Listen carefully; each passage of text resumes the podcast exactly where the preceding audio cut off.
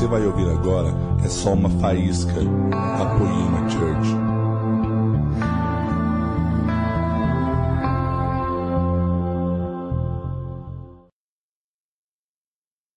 Gente, eu vou pregar uma mensagem que é a segunda mensagem mais velha que eu prego. Deus me deu essa mensagem no ano de 2001. Essa mensagem era um seminário chamado Poema. Um nome muito feio no meio dos irmãos, ninguém nunca aprende a falar. Boêmia, poema, poêmia.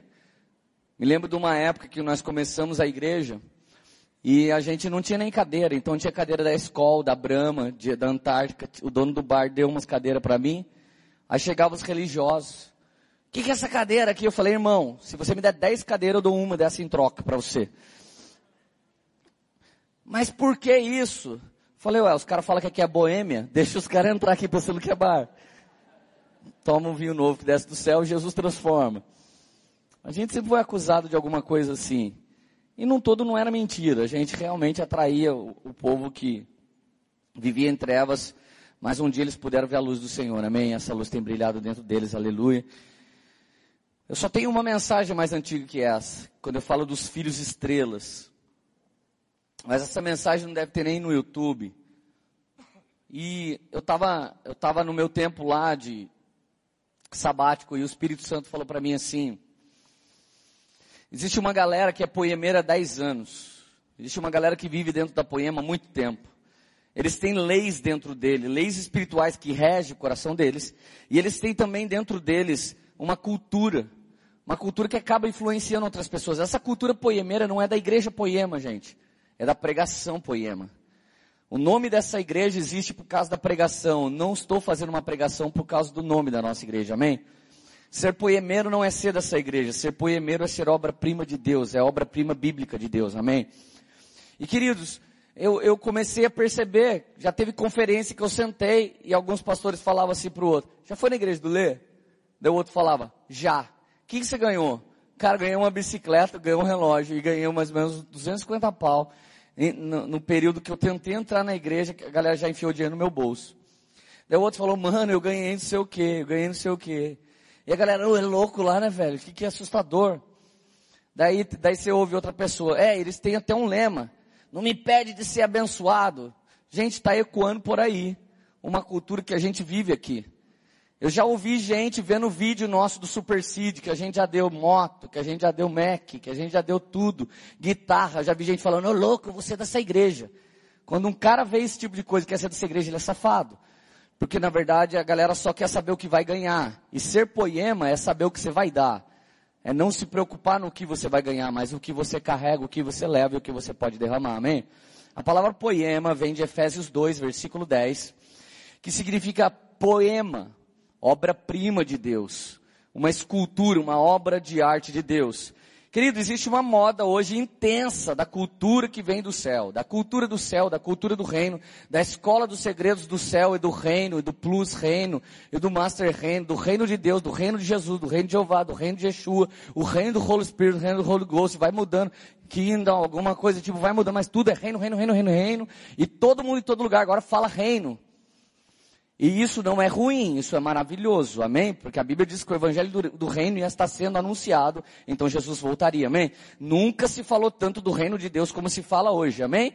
Até quem é plebeu fala de reino, ele não virou realeza, ele não entrou no reino, ele não caminha com o rei do reino, mas ele já fala de reino e isso já é um bom sinal. É mais ou menos quando a gente fala, cara, tá sabendo daquela moda? E você ainda não entrou na moda, e você ainda não comprou nada da moda, mas você fala, tem uma moda agora, e daí todo mundo fala da moda, e fala da moda, e daqui a pouco você vai vendo todo mundo entrando na moda, e você que era resistente, sabe, tipo, e não ia ceder, agora você cedeu aquela moda. Então eu louvo a Deus pela mensagem do reino estar tá na moda. Mas o que eu não louvo a Deus é que o reino não aceita infantilidade. Para entrar no reino, você tem que ter coração de criança e não tem que ter mais nenhuma coisa de criança. O reino não aceita moleque. O reino não aceita garoto. E eu não estou falando de idade, eu estou falando de falta de maturidade. Eu não estou falando de idade, cara, porque aqui a gente é uma igreja de vários meninos e a gente está fazendo uma coisa séria. A gente viu a Lê agora, hoje é o dia do aniversário do Alê, gente, amém? Hoje é o dia que ele vai decidir a vida dele. Ele fez 24 anos hoje, aleluia. Em que sentido? Ele é realmente um menino. Ele tem caminhado comigo nos últimos nove meses, mas ele tem várias manifestações de reino. O ano hoje faz missões como ninguém na rua, missões como ninguém na favela, adoração como ninguém em lugares que ninguém tinha coragem antes de fazer. E os caras são paternidade e filiação, eles têm muitos filhos.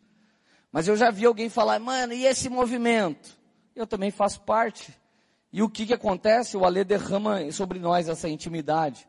E a gente derrama sobre, nós, sobre eles algum nível para se equilibrar como igreja. Todo movimento radical não consegue se firmar como igreja. Por quê? Porque, meu, na rua, nós estamos lá fazendo, acontecendo, daqui a pouco, e agora? Eu vou casar, cara, não dá mais para andar para rua. Agora tenho meus filhinhos, não dá para andar mais para rua. Então daqui a pouco tudo isso vai pedir uma estrutura. Então para que ele faça isso de forma, sabe, verdadeira, ele veio aqui para aprender um pouco mais de reino com a gente. Isso é reino. É um menino que derrama mais intimidade e a gente que tem alguns anos na frente derramando so, sobre a vida deles. Como entrar num nível mais alto de estrutura sem ser apóstata e sem ser Babilônia. Então o reino você dá e recebe. O reino é uma mão de via dupla. Você sempre está dando e sempre está recebendo. Se você tem um líder que só ele dá e você só recebe, isso aí é tirania, isso aí é paternalismo, não é paternidade espiritual. Se você tem um relacionamento de reino, você dá e você recebe. Você planta e você colhe, e você vira terra fértil, e alguém planta em você e ele colhe, e assim é o reino de Deus. Agora, queridos, o reino é dos nobres. Você concorda comigo? Reino é da realeza. Eu não sei se você já ouviu falar, mas muita gente falava na igreja. Aquele cara foi transformado? Foi, mas ele é, ainda é meio efeminado. Daí o que, que a igreja faz? É, a gente vai realmente crer na transformação dele quando ele não for mais efeminado. Tá aí eu que era maloqueiro. Quando que a igreja vai realmente ver a minha transformação? Quando eu passar pelo processo de desmaloqueiramento. E querendo ou não, eu tive que passar esse processo. Eu vou ficar o resto da vida chamando o Senhor, Senhor de, mano, velho, se liga. Deus começou a me dar uma mensagem para o Brasil. E eu tratava o Brasil como gueto. Aquilo que o Leandro Vieira disse aqui, pô, o Lê foi um dos primeiros caras que chegou para mim, mano, para de pregar, sua mensagem é de reino, mas você fala com a terra como se tudo fosse gueto. Querido, meu processo de desmaloqueiramento, eu tive que fazer coisas que eu não queria. Eu usava aquele tenão mesmo, já estava bom. Eu usava aquela camiseta mesmo, Eric, preta. Aí todo lugar que eu chegava, todo mundo pensava que era a mesma roupa. Um dia os caras como Mazal, ô oh, mano, vamos dar um tapa. Meninas como a Kate, ô pastor, tá na hora de dar um tapinha aí no visu. Falou que tapa no visu, mano. Tá amarrado, sou de Deus. Mas cara, você chega lá na, na, vitrine da loja de doce e fala, gente, vê esse doce esmagado para mim. Hum, porque esse doce é muito bom, ele é esmagado. Eu sei que tem irmã que ora por irmão esmagado só porque ele é ungido para casar e você está na seca, então você ora. Mas tirando isso, ninguém mais quer nada esmagado. As irmãs esmagadas, os irmãos esmagados, vocês precisam também de um processo de desesmagamento. Não é por oração e línguas e unção que você casa e beija alguém na boca e fica o resto da vida tendo relação sexual com essa pessoa. É por outra coisa que você faz isso. É por eros, amor eros. Amor que dá vontade de beijar. Amor que dá vontade de abraçar. Então, entre um feinho ungido e um lindo sem unção, ora para Deus batizar com fogo lindão. Porque imagina se esse ungidinho horroroso se desvia. Você tá ferrado, velho. Sério, você imagina, já não chega a ser feio agora com o diabo no corpo. Misericórdia, mano. Então, mano, eu quero que você tenha autoridade para escolher, amém? Você não é espírita e nós também não somos calvinistas, precisa aceitar karma e predestinação, assim, vai ter que casar agora. A gente não é, cara. Amém? A Bíblia diz a mulher casada, ela está ligada ao marido enquanto ele estiver vivo. Morrendo o marido, ela está livre para escolher com quem quer se casar. Então para de pedir pro anjo, revelação, se vier com a roupa verde hoje é meu. Para de pedir essas coisas e decide. Quer ou não quer? Isso não tem nada a ver com a pregação, não sei por que eu estou falando isso. Não tem nada a ver, não está escrito no meu esboço, Jesus não disse nada disso. Querido, reino de Deus, cultura de Deus, céu, reino, rei, precisa do quê? Precisa da realeza. Se na coxa dele está escrito rei dos maloqueiros, eu estava bem. Se tivesse escrito rei dos Noia, uma galera tava bem. Estava escrito na coxa dele, rei de, de reis. De reino e de sacerdócio real. Ele não é rei de qualquer pessoa. Ele é rei de quem reina no evangelho dele. Ele é rei de quem reina pelo sacerdócio real. Ele é rei de quem reina pelo poder da palavra de Deus e pelo poder do Espírito Santo de Deus, amém? Então não adianta o cara falar, eu sou crente, não tem evangélico na Bíblia. Não tem evangélico na Bíblia, não tem católico na Bíblia, não tem espírita na Bíblia, não tem poemeiro na Bíblia. Tem poema. E poema não é uma igreja. Poema é obra-prima de Deus. Querido, as pessoas quando aceitam Jesus, elas se tornam uma de três coisas de cara. Quando ela se rende a Jesus, a propensão dela já se inclina. Alguém muito bem resolvido com pai e mãe já passa a ter Deus como pai. Primeira revelação que tenho de Deus, Aba, eu pertenço a ti. Essa é a minha realidade. Tem gente que chega na igreja e já encontra o papaizinho. Já consegue ir embora amanhã e orar pela primeira vez, papaizinho. Você fala, fala, repete comigo, Pai Nosso, papaizinho nosso que estás no céu, ele já tem um papaizinho. A Radassa provavelmente, se ela conhecesse Jesus no meio da vida dela, ela ia entender que Abba é pai. Que Jesus é pai da eternidade. Que o Espírito Santo é pai de adoção. Ela ia ver a face de paternal de Deus. Mas eu, quando me converti, não vi Deus pai. Eu me tornei servo de Deus. O que, que Deus quer que eu faça? Fui safado a vida inteira, agora eu vou fazer tudo de bom para Ele. Então eu queria pagar pela salvação que Ele me dava de graça. Então eu me tornei servo. O que, você é? Servo de Deus. Mas, cara, é nove quilômetros daqui na igreja. Vamos pedalando, vamos a pé. Sou servo de Deus. Eu era só escravo de Deus, vivia lá na senzala de Jeová. Não tem revelação, não tem intimidade, não tem o coração de Deus, mas lia na Bíblia e saía fazendo. Eu era servo de Deus. Sabe como que eu orava para mim, depois que eu orava para todo mundo? E Deus, e para mim você já sabe, não preciso orar, você sabe que eu preciso fazer. Eu vou fazer para Deus, porque daí Ele dá uma moral para mim. Olha só, cara. Eu era um trocador. Eu trocava com Deus, eu faço as coisas que você quer e você faz as coisas que eu preciso. Era uma, uma, uma oração hipócrita, de falsa humildade. Eu não peço nada, só agradeço, hipócrita. Se você ora, ora que nem eu orava, você é um hipócrita. Essa oração Deus nem ouve.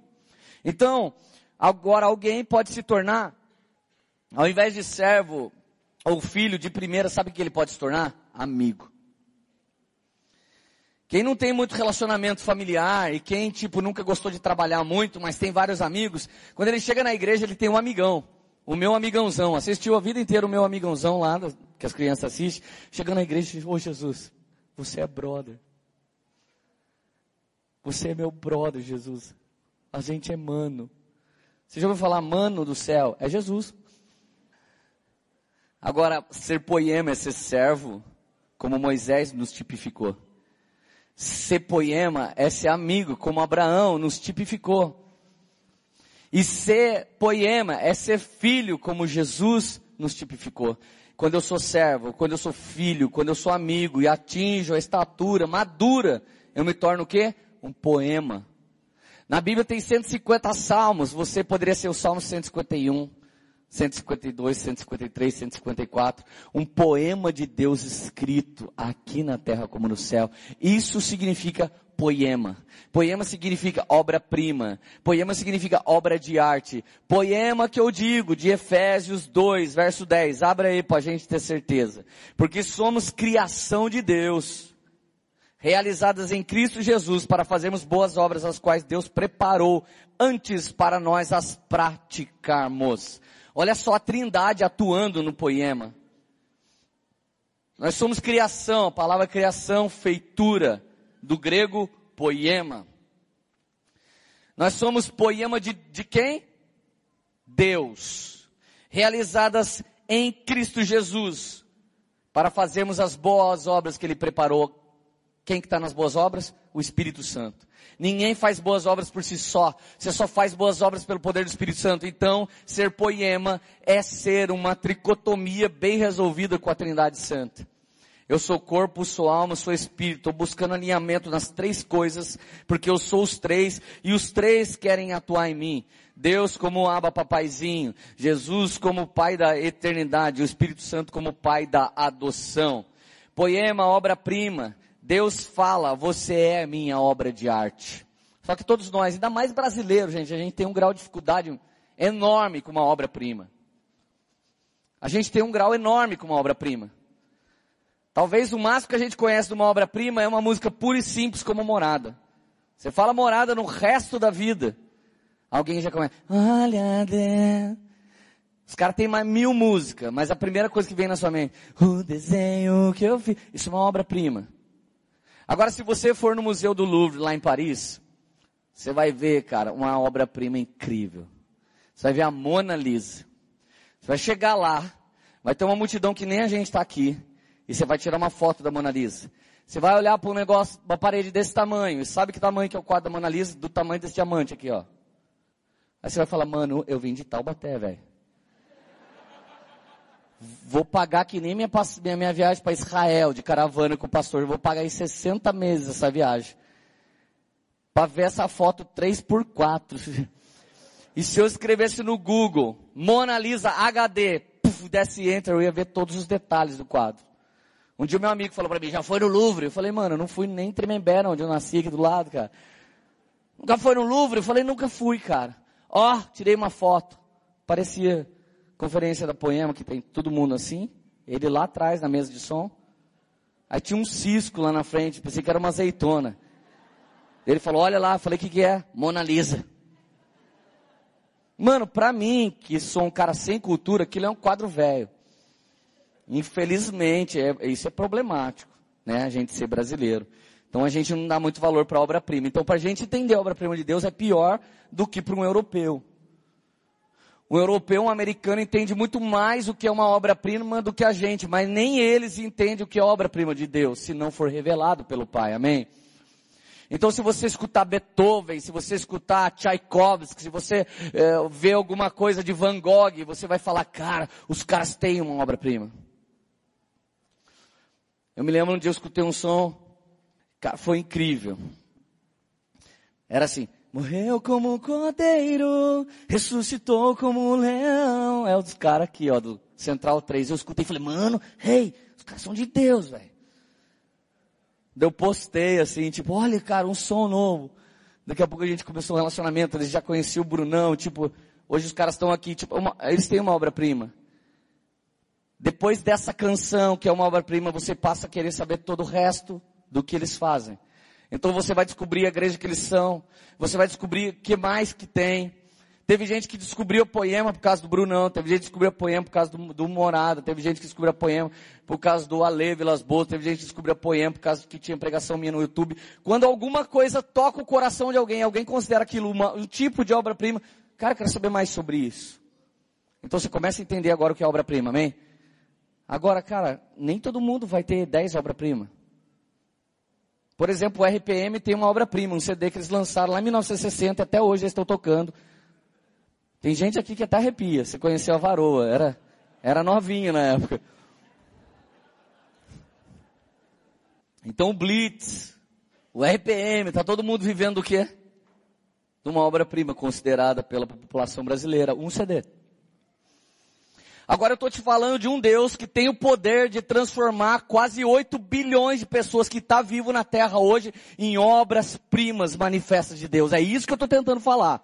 Eu estou dando todo esse rolê só para você entender que quando um cara entra no quartinho, Deus dá uma canção como pura e simples, ela fica ecoando, ecoando por anos e mudando a vida de pessoas por anos, porque um cara simplesmente deu à luz a uma obra-prima, mas eu não estou falando de uma música, eu não estou falando de um quadro, eu não estou falando da Mona Lisa. Eu não estou falando de homens que são conhecidos como homens épicos, eu estou falando de você encontrando o Senhor, o Senhor encontrando você, a glória dele invadindo o seu interior e isso vazando de você como um chamamento e as nações olhando para você e falando, cara, eu, eu senti um toque de Jesus hoje por causa que eu, eu conheço esse cara. Aleluia. Você ainda está feliz? Querido, o homem não pode fazer muitas obras-primas e o Senhor pode. Agora uma coisa é triste, quando você se torna uma obra-prima, parece que as pessoas ficam fã de você. E o intuito é querer fazer todo mundo entrar no nível de obra-prima que ela nasceu para ser. Antes da fundação dos séculos, Deus tinha um plano soberano para você. E se você escolher que Ele escreva a sua história, Você pega o seu lápis, por favor, escreva a sua história em lápis, porque se você precisar apagar alguma coisa e reescrever fica mais fácil. Não escreve de caneta. Eu sou assim, eu morri assim, Gabriela. Eu sou assim. Para, mano. Nasci nessa igreja, vou morrer nessa igreja. Gente, se você nascer nessa igreja, não fica aqui, velho, porque a gente não quer ficar aqui o resto da vida. Não vai caber, a gente precisa ficar crescendo, crescendo, crescendo. Amém? Amém ou não, amém? Ah, eu nasci aqui. Cara, não faz isso. Seja fiel ao Senhor, e não a um protocolo, e não a uma coisa, e não a um lugar, e não a um ambiente. Amém?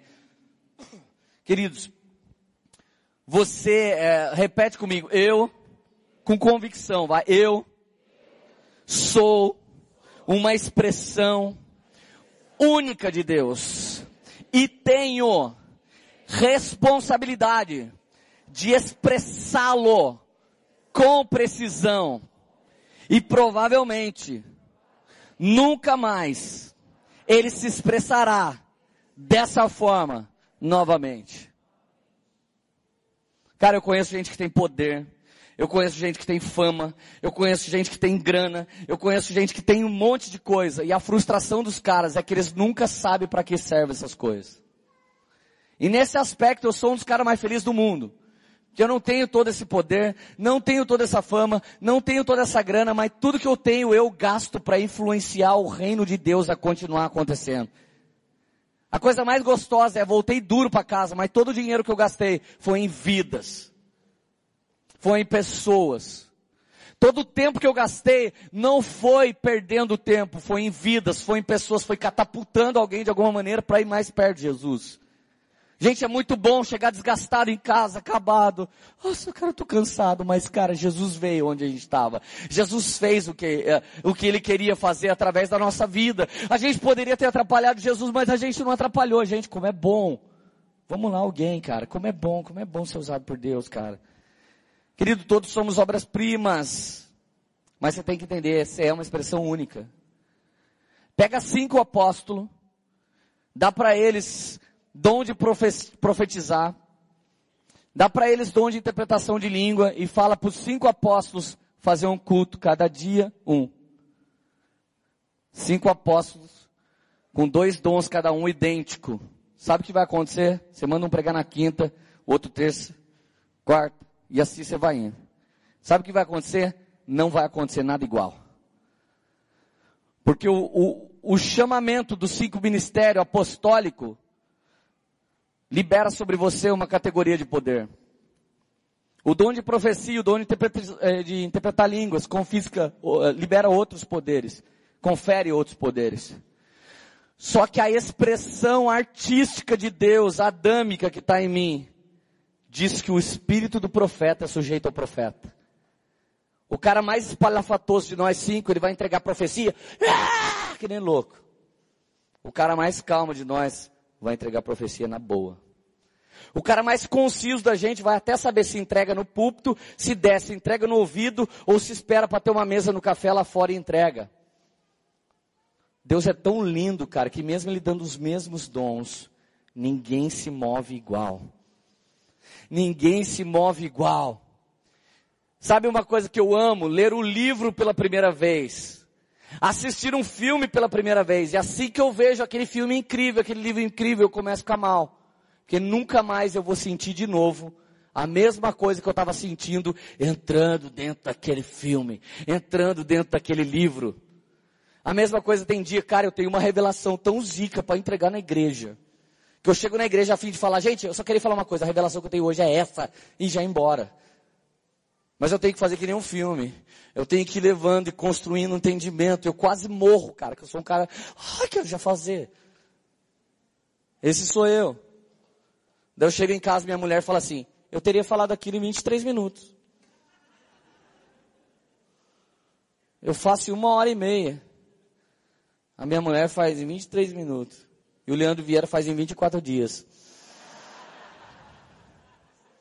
E às vezes o Ale vai fazer, ah! e não, não, quase que não faz. É! É! Cada um expressa o dom conforme ele mesmo é. Alguém aqui só vê o Deus Jeová Nissi. O Senhor é minha bandeira. Você é o 212 da harpa. Os guerreiros se preparam para a grande luta. Tem umas irmãs que é guerreira, já viu? Quando ela vem meter a mão na sua cabeça, já entorta você para trás. Você não cair na unção, você cai no muque da irmã. É a irmã 212. 212 da harpa. Agora tem uns irmãos que são mais take it easy. Sabe, eles chegam e eles dão um sorriso, dão um abraço. Você nem pensa que é profético, daqui a pouco você está lá. Ah. A expressão do dom de Deus se manifesta conforme os homens, aonde essa expressão repousa. Gente, olha que artista. Ele confere poder e ainda dá uma moral para você. Faz do jeito que você quiser. Gente, ele libera poder e fala para você, faz do jeito que você quiser. Mas você devia querer o jeito certo. Querido, todos nós somos obra-prima. Demonstraremos uma parte de Deus num determinado tempo presente e apontando esse eco para o futuro, para a eternidade e para os seres celestiais. Gente, o que, se, o que você se manifesta como obra-prima de Deus agora, os anjos sabem, os demônios sabem e o futuro fica sabendo. É incrível, cara. Abraão ia ser pai, o nome dele era Abrão, grande pai. Pulou cerca, já virou Abraão, pai de muitas nações. Ele ia ter um filho, então ele era Abrão. Agora que ele teve dois filhos, agora você é, você é pai de todo mundo agora. Você entende? Ele só pulou a cerca, ele não pulou a cerca, ele transpôs, porque a mulher dele falou, vai ter filho com outra mulher. Então ele não pulou, pular pro lado, não pulou, ele, ele fez assim falou, olha moça, eu não queria fazer nada com você, mas a minha mulher pediu. É lá, então aleluia, é de Deus. Olha só. Hoje, todo mundo que tenta destruir Israel é quem? É filho de Ismael. Então você acha que um beijinho na madrugada não vai ecoar no futuro? Muita gente já me abraçou e disse assim algum dia, Lê, obrigado pelo seu sim. Cara, eu não tinha ideia que só um sim, eu aceito Jesus, ia, ia fazer uma igreja. Ia levantar uma geração. Eu não sabia disso. Se eu soubesse, eu tinha feito antes. Queridos, um dia um cara chega e fala, eu te expulso capeta, no nome do Deus de Paulo. O diabo fala assim, Conheço Jesus. Você está falando do Deus de Paulo, você não sabe o nome dele, né? Jesus. Conheço Jesus, conheço Paulo, mas você quem é? Ah, fez assim, os caras já. Gente, você precisa ser conhecido de maneira 3D. No céu, na terra e debaixo da terra. Amém?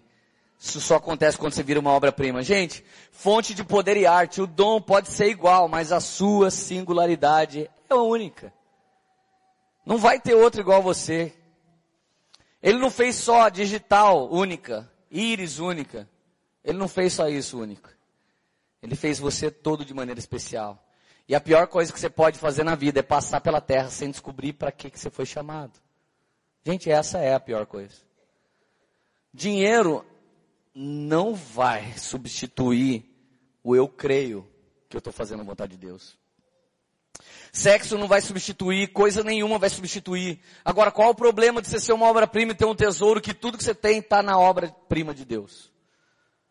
Seu dinheiro já não é mais seu, suas coisas já não é mais suas, você só é mordomo.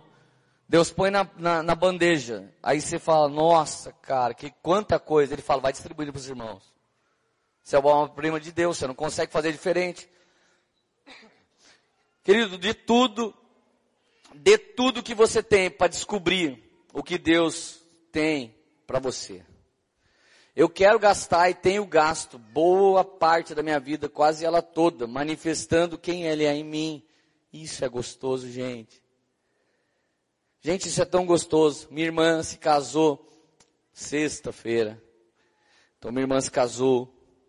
Foi um dia maravilhoso para nós. Ela já deu trabalho em casa. O meu cunhado também já deu trabalho.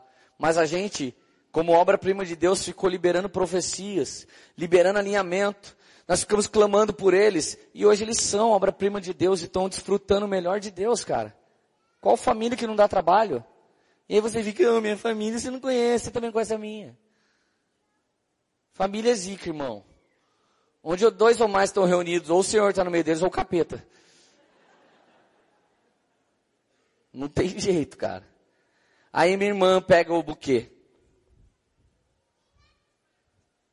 A mulherada, tudo que não casa foi lá. Daqui a pouco ela joga o buquê, o buquê cai na mão de quem, gente? Da Radacim, minha filha. A rádio, ah, vou casar com Jesus, vou casar com Jesus, vou casar com... Falei, isso, isso, isso. Daí alguém na igreja fala para mim, ah, que lindinha. Queria que a minha filha fosse assim.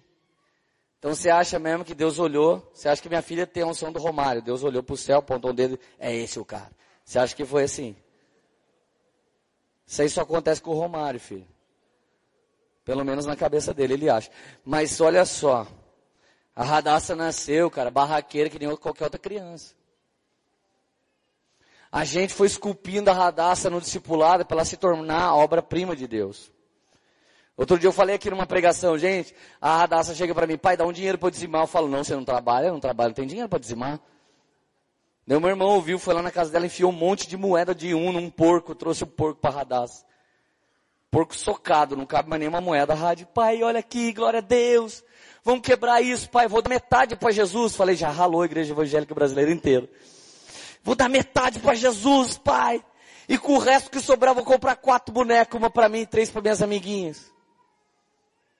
Alguém acha lindo, dono da Colgate vive com 10%, semeia 90%. Minha filha também. Ela só tem seis anos.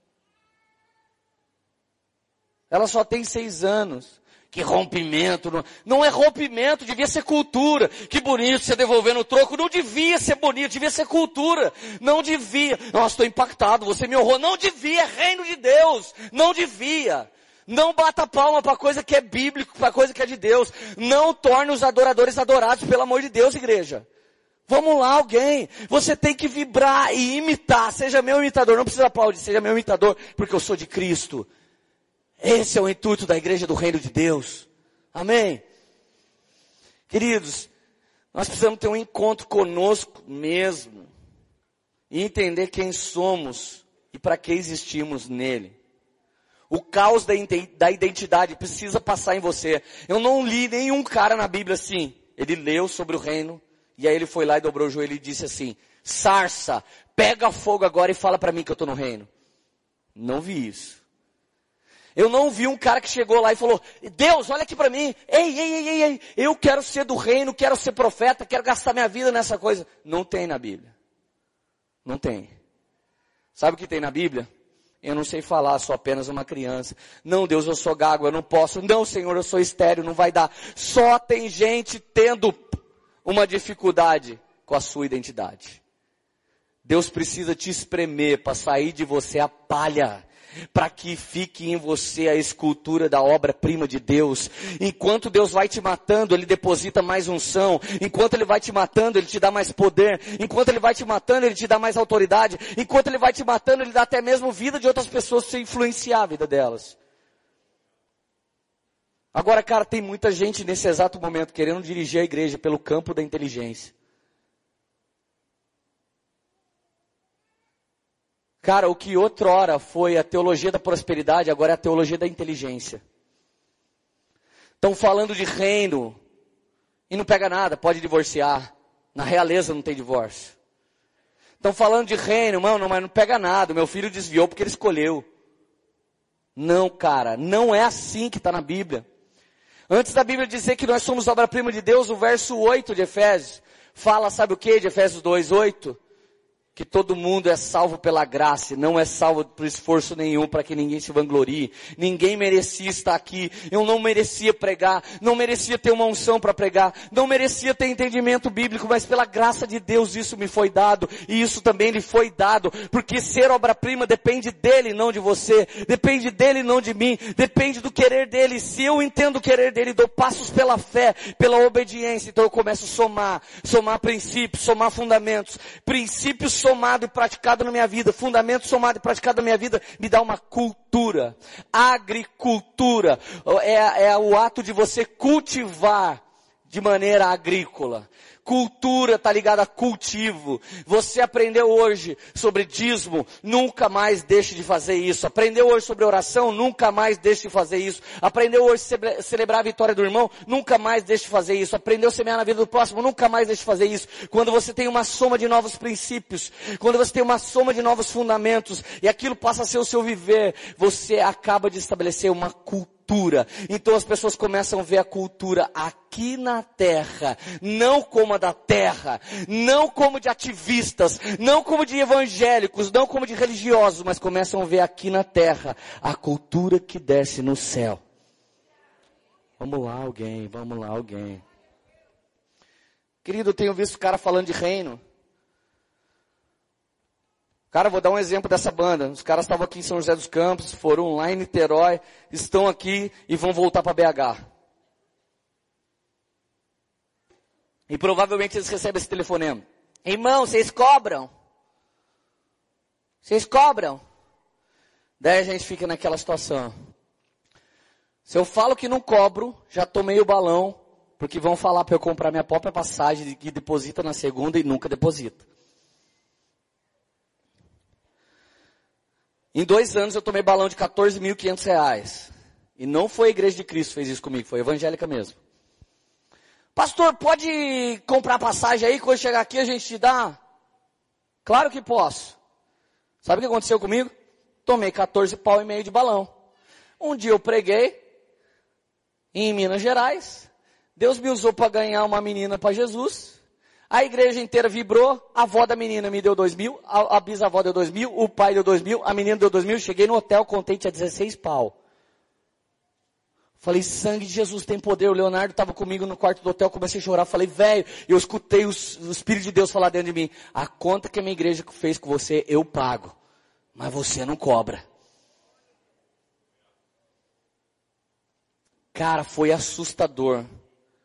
E alguém pode endurecer o coração. Ganhou 16 pau num dia? Não, eu investi num título de capitalização na igreja por dois anos, depois ele chegou para mim com rendimento de um e meio. Na verdade, eu ganhei um e meio aquele final de semana. Essa é a verdade da conta.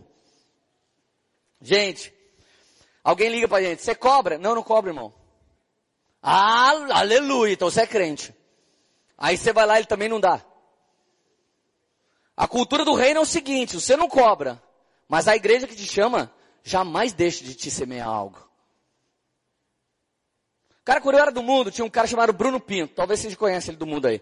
Ele chega, toca flauta, toca corneta, faz gnomo, acende incenso, toca violão, toca percussão, com o pé toca uma coisa, com a mão toca outra. O Bruno via a gente assim em algum lugar, ele chegava e já sabia que ele podia serrar um careta da gente e tomar uma cerveja. Então ele chegava, sentava com a gente. Não era, Teco? Não era? Você lembra dele, né? Ele chegava assim, e aí, velho, tocar o som. Uau, uau. Parecia o pai espiritual do Vilas Boas. Mano, mano, mano, o cara era animal, velho. O cara fazia um show. O cara fazia um show. Daí meus amigos falavam, ô louco, mano, cara forgado, sentou aqui, levou nosso cigarro, tomou nosso goró e não rachou. Eu falei, mano, você que é safado. Porque você pensa que músico trabalha de graça. A gente fala assim pro músico, quer tocar lá na minha festa? Sou muito famoso. Todo mundo vai querer chamar você. Aí você fala pra boleira, ah, eu posto você. Eu posto você no meu Instagram lá, me dá um bolo. Ô mano, você é vida de youtuber, velho, sai fora. Fica fazendo troquinha. A gente não precisa desse tipo de coisa. No reino dos céus não é assim que funciona.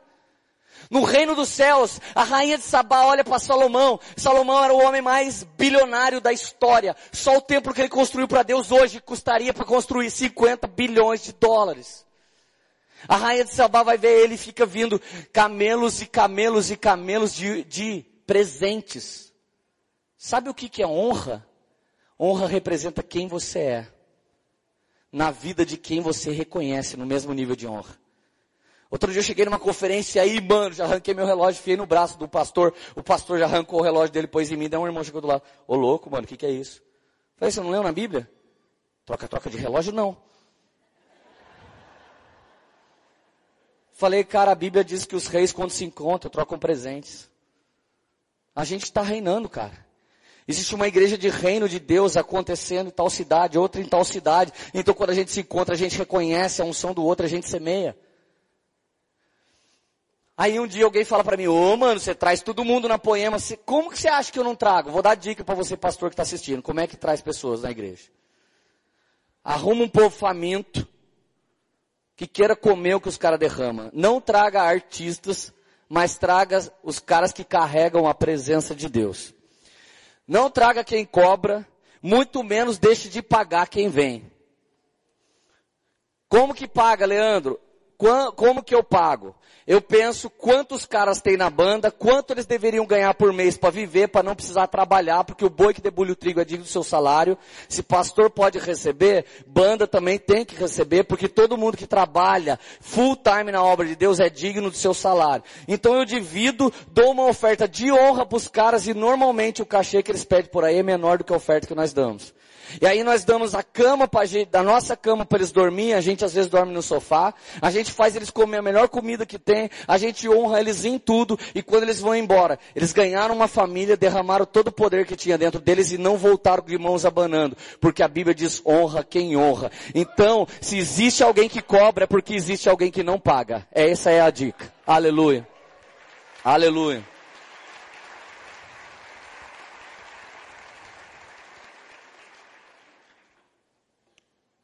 Hoje para você levar a segunda mala numa empresa aérea é 100 reais. A terceira mala é mais 100. A quarta mala é mais 100.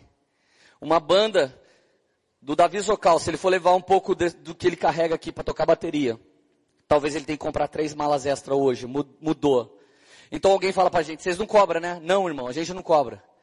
Mas a gente só precisa de uma coisa, dá dinheiro para nós ir, porque a gente não tem tapete mágico ainda, Jesus não liberou então a gente não consegue voar até a sua igreja. Gente, eu tenho vontade de falar assim para alguém, você cobra? Não, irmão, não cobro. Me arruma um, um, violão Taylor, me arruma um setup de pedais legal, me arruma uma bota de worshiper que nem eu estou usando aqui, me arruma uma camisa de, de, de quadrilha, me arruma um relógio legal e, e, vem me buscar de carro aqui, eu não cobro nada. O de graça que a Bíblia diz que, você, que eu tenho que dar de graça é o dom. De graça receber de graça dai. O que o de graça é o dom, mas tudo que eu uso não é de graça. Daí alguém falou, louco irmão, não está querendo vir aqui? Irmão, você prega? Eu prego. Eu prego. Então prega você. Você não vai gastar nada se você pregar. Você tem alguém aí que canta bem, bem, estilo Laura Soguedes? Tem, tem uma menininha que é bem, você tem que conhecer. Põe ela para cantar, pastor, tá tudo beleza. Não precisa cobrar para entrar. E você também não precisa pagar para entrar, ó, não é de graça hoje. Se você não dizimou, você não morreu. Você entrou igual quem dizimou. O custo daqui está ancorado no dízimo. Você entende o que é cultura de honra? Cultura de honra é não ter que falar o que precisa. Cultura de honra é chegar junto, porque a palavra de Deus diz que Ele dá uma medida recalcada, sacudida, e põe mais um monte, transbordante. A medida de Deus é sacudida, é recalcada, é transbordante. Não é medida, eu quero suficiente para eu viver. Isso é o diabo, rapaz. Quer suficiente para viver? Ser crentinho, medíocre. Suficiente para viver, você não pode ajudar ninguém. Não pede suficiente para viver não, porque a Bíblia diz, vocês terão para dar emprestado a todos e de ninguém tomarão emprestado. Você está na mão do agiota e acha que você é esperto, velho. Você está na mão do cartão de crédito e acha que é esperto, você acha que é reino de Deus, está na mão de agiota, cartão de crédito, SPC. Você é escravo daquilo que te comanda. Você é escravo daquilo que fala na sua vida, daquilo que conduz e puxa o seu nariz. Isso não é reino de Deus, cara. Eu quero libertação em nome de Jesus. Tem muito pirralho que não virou homem querendo falar de reino de Deus hoje em dia, cara. Os caras querem se aproveitar, andar na rabeta das pessoas. Não é assim que se faz em Israel. Aleluia. Você conhece judeu mendigo? Conhece judeu funcionário? Só se desviou. Se não desviou, é o dono de tudo, irmão. E o crente, cheio de orgulho, é funcionário de árabe e funcionário de judeu. Vamos lá, alguém, igreja. Eu não estou brigando com você, eu estou brigando com o diabo e com uma cultura do quinto dos infernos que está entrando travestido de cultura do reino no nosso meio. Não vou deixar isso entrar no nosso meio, em nome de Jesus, amém? Vamos lá, cara, eu quero que você fique feliz comigo. Fala assim, Jesus, esse cara fala a verdade na minha cara. Vamos lá. Dá uma moral para mim, velho, não fica bravo comigo. É difícil para ouvir, imagina para quem prega. Gente, pelo amor de Deus, vamos lá. Gente, outro lugar que fala de obra-prima de Deus. Romanos 1, 20. Fala de poema de novo. Desde a criação do mundo, os atributos invisíveis de Deus, seu eterno poder e sua natureza divina, tem sido visto claramente, sendo compreendido por meio das coisas criadas. Gente, não só pessoas, mas coisas criadas são obra-prima de Deus. Gente, o elefante é obra-prima de Deus. Gente, o jambu e o tucupi são obras-primas de Deus. É dois matos lá do Pará que os caras misturam, fazem uma sopinha, põe, você come. Hum, que louco, começa a dar um gosto de house. E daqui a pouco não vem o eucalipto e sua língua cai do. Você fala, mano, que louco, velho. Jambu no tucupi. Gente, só pode ser obra-prima de Deus, cara. E a Bíblia diz assim, as pessoas que não creem em Deus, elas veem a foca, elas veem um elefante, elas veem uma naja, elas veem uma criança correndo, ela vê o crepúsculo, ela vê a noite, ela vê a neve, ela vê a chuva, os atributos invisíveis de Deus se manifestando através da terra, que é uma obra-prima, e eles não reconhecem os atributos do Senhor, esses homens são indesculpáveis. Você pode ser o cara mais inteligente do mundo, mas quando você olhar a terra, não olhe como um evolucionista, mas como um criacionista. Existe traços de um designer. Se eu não quer chamar de Deus, chama de designer, mas existe traços. Sem a lua, a terra é inundada, pelo menos algumas vezes no dia. Mas a lua faz pressão atmosférica e mantém o mar quietinho lá na dele. Se a lua tivesse cinco metros para frente, para trás, ia dar ruim. Você acha mesmo? Que a gente nasceu por acaso, do Big Bang. Eu acho que foi do Big Bang, então quem apertou o botão? Mateus 20, verso 20. Eu quero que você saiba mais da cultura do céu, cara. Vamos lá, cara. Fala um aleluia para parecer que está feliz. É, isso aí, Jesus, aleluia. Mateus 20, 20. Então aproximou-se de Jesus a mãe dos filhos de Zebedeu. Sempre tem uma irmã doida assim, né? A mãe chegou prostrando, fez um pedido. O que é que você quer? Perguntou Jesus. Ela respondeu. Declara que no teu reino, esses meus dois filhos se assentarão na tua direita e um na tua esquerda. Disse Jesus, você não sabe o que você está pedindo. Podem eles beber do cálice que eu vou beber? Aí os meninos, podemos. Jesus falou, certamente vocês vão beber do meu cálice. Mas sentar à minha direita à minha esquerda não cabe a mim conceder. Esses lugares pertencem àqueles para quem o Pai, pelo Pai foram preparados. Verso 24. Quando os outros ouviram isso, os outros dez, ficaram indignados com os dois irmãos. Jesus os chamou e disse, vocês sabem que os governantes das nações as dominam. As pessoas importantes exercem poder sobre elas. Verso 26, não será assim entre vocês. Ao contrário, quem quiser tornar-se importante entre vocês deverá ser servo. E quem quiser ser o primeiro deverá ser escravo. Como o filho do homem, que não veio para ser servido, mas para servir e dar vida por resgate de muitos. Gente, aqui está a receita da cultura do céu. Aqui está a receita da cultura do reino de Deus. Jesus está lá, andava, os doze andavam com Jesus, mas tinha três que ficavam na bota do Jesus. Mas a mãe de dois chega e fala, Jesus, tira esse um de perto. A mãe de, Joa, de, de, de Joago e Tião, a mãe do Joago e Tião, você entendeu? Tiago e João. Quis dar assim um, tipo, um chega pra lá no Pedro. Estilo Dona Florinda tirando chaves, uma coisa assim, tipo, Jesus, você promete que lá no reino vai estar tá Tiaguinho do lado, Joãozinho do outro. Jesus olhou para ela, mano. Ficou com a ira que eu fico muitas vezes. Mas só que ele era mais polido. Mulher louca, você não sabe o que diz. Mas ó, ó a dica, mas ó, se eles puderem beber do meu cálice, aí está a dica. Quem recebe a autoridade do reino, quem tem a moral de não comer só pão, mas beber também do cálice. E o que, que é esse cálice, gente? Lembra lá na frente? Matrix, vai lá na frente. Minha alma está profundamente machucada. Eu estou com uma angústia profunda, fiquem aqui, que eu vou ali mais para frente orar. Ele deixa Pedro, Tiago e João, chega lá mais na frente do Getsemane, dobra o joelho e fala, Pai, se for possível, afasta de mim esse cálice, mas seja feita a sua vontade. Repete comigo, cálice é vontade. Gente, agora é noite, não adianta você querer que seja dia, que é noite, e nada vai mudar, e amanhã 12 horas depois de hoje, amanhã é dia. Isso é a vontade soberana de Deus. Um dia 24 horas, sete dias uma semana, vontade soberana. Agora é noite aqui, no Japão é dia, pronto, acabou vontade soberana, ninguém pode mudar isso. Fala, Deus tem três vontades. Vontade soberana é essa que eu te expliquei. Vontade profética, a Bíblia. Toda vontade profética de Deus é a Bíblia. Mas Deus tem uma terceira vontade. Vontade revelada. Não é a Bíblia, não é a soberana, é o cálice.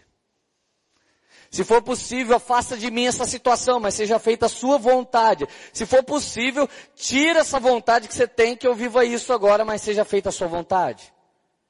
Quando Pedro vai defender Jesus, Jesus fala, Pedro, pelo amor de Deus, por acaso eu não tenho que beber do cálice? Então presta atenção. O que a Bíblia diz que nós devemos fazer não tem como negociar, é obediência, pronto, acabou.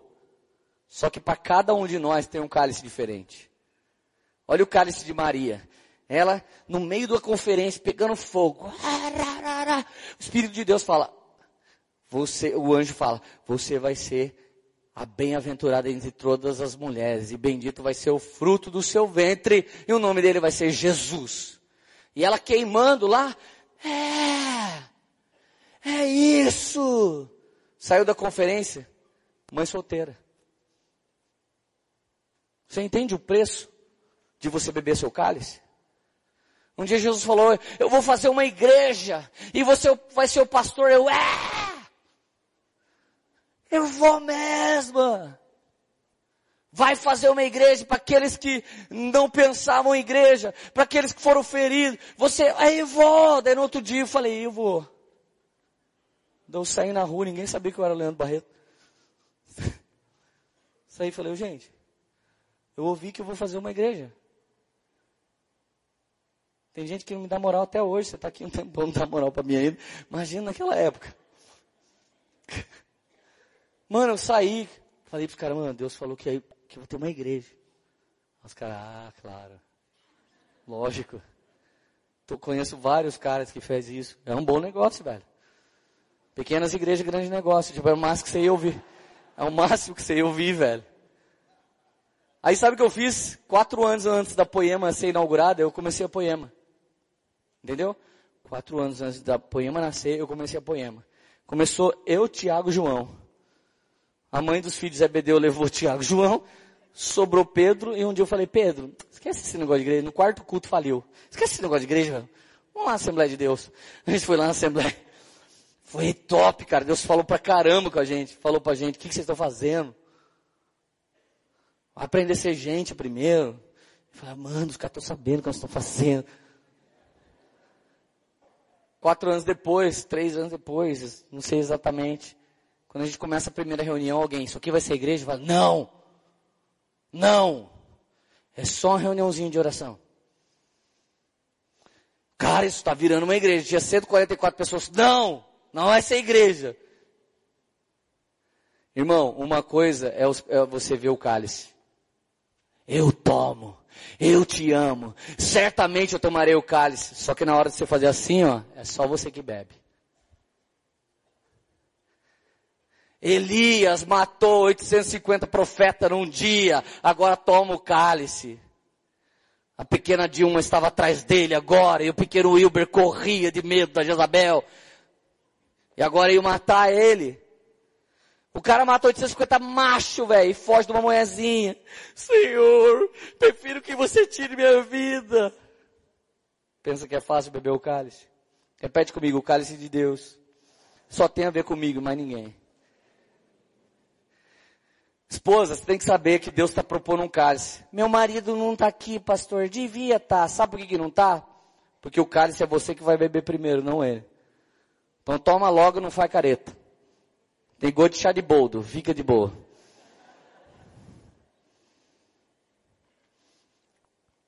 Gente, o cálice é terrível. Jesus tomou o cálice. E a mãe disse, como é que faz para ele sentar? Eu quero comprar o Fast Pass. Eu quero comprar o passe VIP. Pulseirinha, camarote. Ah, toma esse cálice. Será que eles podem tomar esse cálice? Os meninos sabem que está dizendo. Podemos. Quando alguém fala, vou começar a viajar, pode tomar o cálice das missões? Podemos. Um solteiro chega para nós, vou casar, pode tomar o cálice do casamento? Cara, que passa. Todo solteiro é esperto.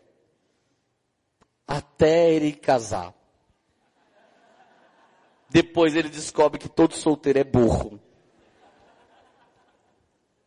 Porque todo solteiro acha, o meu é diferente. Tomara que seja, irmão, é uma decisão sua. Então ele diz, toma do reino, toma do cálice que eu dou trono. Mas lembra de uma coisa, não é para mandar em ninguém. Não é para ordenar em ninguém. Porque o governo do reino é o menor é o maior. O último é o primeiro. Quem veio para servir parece comigo. Quem veio para ser servido parece com o diabo. Então ele dá a dica. Bebe do cálice. E o que é o cálice? A Bíblia não diz. Gente, eu lembro um dia. Eu lembro um dia. Escuta essa. Entrei numa casa de tatuagem. Mandei talhar numa pedra assim que ia fechar minhas costas. YHWH, nome de Deus. 680 contos. Falei, nossa, vou fazer. Tinha 30 anos de idade. Vou fazer uma tatu. O Espírito Santo lá dentro da casa da tatuagem falou, Lê. Falei, nossa, você entra aqui? Brincadeira. Falei, Senhor, és tu? Sou eu, Lele. Ah, Espírito Santo, gostou do desenho que eu fiz para ti? Ele falou, Lê, sai daí. Falei, Deus, não prega para mim que isso não está na Bíblia. Não fala para mim que eu não posso fazer, que eu estudei a Bíblia de capa a capa. E não tem nada que me condena nisso. Lê, quem obedece o que a Bíblia diz é um bom crente. Falei, e daí? E quem faz o que a Bíblia não diz, mas eu peço, entra no nível de honra. E quem sustenta isso por mais tempo entra no nível de dupla honra. Quem você quer ser? Mais um crente? Não, Jesus. Mas é uma tatuagem gospel. Sai daí, Leandro. Só me diz por que, que eu tenho que sair, pelo amor de Deus, Jesus. Porque eu não quero ninguém te imitando nas coisas do mundo. Antes das pessoas te imitar nas coisas espirituais. É perpétuo isso, Deus. Um dia eu penso no seu caso, pode ser até que eu te libero. Deus, mas fala sério, Deus. Eu sou pastor, ganhei um monte de safado. Comecei da carteirada. Ganhei 300 nós para você, Jesus. 300 nós, uma tatu libera, eu ganhei mais 300 fatus. Sai daí. Cheguei pro cara, mano. Quanto que é o seu serviço? Ele, ah, é tanto. Então, mas eu não vou fazer ele. Por quê, mano? Falar ah, umas paradas aí, velho. Ele falou, ah, mano, deixa quieto, velho. Vai embora, vai. Vai, vai, vai, vai. Gente, a questão não é, posso tatuagem, pastor? Posso música do mundo? E piercing? Irmão, a pergunta não é essa que você está querendo fazer. Sabe o que você está perguntando? Até onde na beirinha do diabo eu posso ir que eu não perco o céu? Até onde, pastor, eu posso lambuzar de pecado, uh, coisa gostosa, que eu não vou perder Jesus? É essa a pergunta que você anda fazendo para os pastores. Essa cultura caída do diabo não tem nada a ver com a cultura do céu. A cultura do céu é que a Bíblia não me condenava, mas o Espírito de Deus não me liberou. Você quer saber o que, que você pode, o que, que você não pode? Entra na fenda da rocha onde Moisés se escondeu, que a presença de Deus vai passar por você, e ali vai ficar claro tudo que pode, o que, que não pode, tudo que é de Deus, tudo que não é de Deus, tudo que é do mundo e tudo que é do reino celestial, amém? Você é responsável de saber essas coisas para a sua vida, não a sua igreja, amém? Então, se você ouvir um sussurro, não faz, não faz, velho. Mas e o outro irmão? É cálice seu. Chupa até o último gole. Até o Marcelo D2 sentar no reino de Deus, ele vai ser bem sucedido mais que muito crente. Porque ele continuava fumando tudo até a última ponta. Se esse cara chegasse na igreja, irmão, eu tô falando sério, esse cara ia absorver mais do que muito crente, que quer dar uma crenteadinha mediana.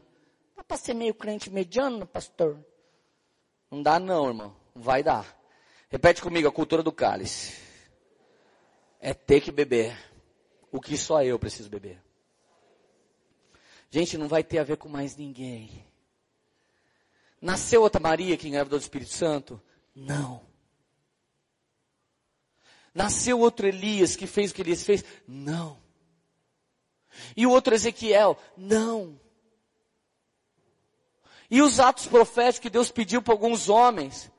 Gente, nunca brinque com a intimidade de alguém. Se você vê um dia alguém chapando, ei, você fica lá, lá loucão. Foi nessa que Miriam se deu mal. Pelo amor de Deus, querido, nunca se intrometa na intimidade de alguém. Tem gente que tem os votos. Minha mulher tem um voto, nunca vai fazer tatuagem, nunca, nem um dia da vida dela. Ô louco, pastor, já viu ela pregando sobre isso? Ela não prega.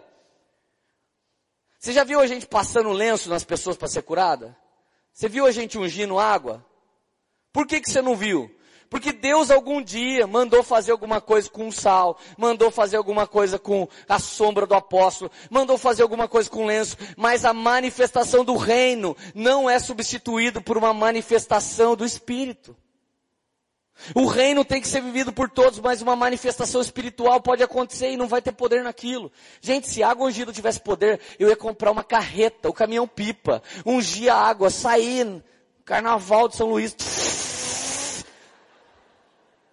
Imagina onde bate a água, o cara, pum. Gente, não se escandaliza. Teve igreja que ungiu em ato profético camisinha. E foi no carnaval dar para as pessoas. Porque a camisinha é converter. Converter o quê, velho? Deu cara, essa igreja é benção, da camisinha para nós, aleluia. Gente, você está feliz ainda? A gente foi servir um dia no casamento. Quando chegou lá, foi uma banda inteira, estilo vocês estão hoje. Eu fui no casamento. Quando nós chegamos no casamento, o cara do som era marrento. Os caras emprestam o ampli pra gente tocar no casamento. Não tira nada dessa igreja. Dá um pouquinho de grave, dou nada. Só um pouquinho de agudo, dou também nada. Aí eu cheguei no banheiro, os meninos da minha banda estavam assim. Ah, mano, tá louco, velho. É tá louco, mano. Os caras... E eu lá fora ouvindo um espírito de murmuração, uma nuvem preta, um black chequinado lá de cada igreja. Falei, mano, o que está acontecendo, velho? A hora que eu entrei, mano, mas um espírito de confusão. É, vocês vão embora. Desse jeito não. Entrei e falei, vocês são tudo palhaço, velho. Primeira vez que vocês saem no rolê comigo já estão chorando. Mano, já não comi nada, já não ganhei dinheiro, já paguei a conta. Já fugi de perereca. Cara, o dia os pererecas pularam na parede, assim, na escola papai, quase que eu saí de cueca correndo lá na escola. Mano, eu tenho medo, velho, de barata, perereca. Bicho, por que bicho? Eu tenho medo, velho. Eu sou, sou paulista, criado no Danoninho, mano. Dá licença, velho. É fora, que horror. Cara, eu já enfrentei cada coisa. Aí os meninos, o cara não quer dar o grave pra mim. Eu falei, oh, mano, o diabo é o nosso inimigo, cara. Pelo amor de Deus, como é que eu vou andar com vocês, mano? Mano, xinguei todo mundo, sai todo mundo lá. E nós vamos fazer o melhor som, com retorno sem retorno, com grave sem grave. Porque o cara que nos chamou é um homem de Deus. E nós vamos honrar o cara. Cultura do reino de Deus é custe o que custar. Você mantém a realeza. Pode ter plebeu, pode ter inimigo, pode ter demônio. Você é um príncipe, enviado pelo príncipe da paz. E você vai estabelecer o reino e a cultura de Jesus. Se bate na sua cara, dá outra. Se rouba a sua capa, dê também também a túnica. Essa é a cultura do reino de Deus. Se não viram Jesus até agora, é porque você não chegou lá. Mas agora que você chegou, Jesus vai ser conhecido naquele lugar, porque você é um repouso para o Espírito Santo, uma morada dele. Aonde você estiver, o Espírito Santo vai se manifestar. Aleluia. Aleluia. Aleluia. Ei!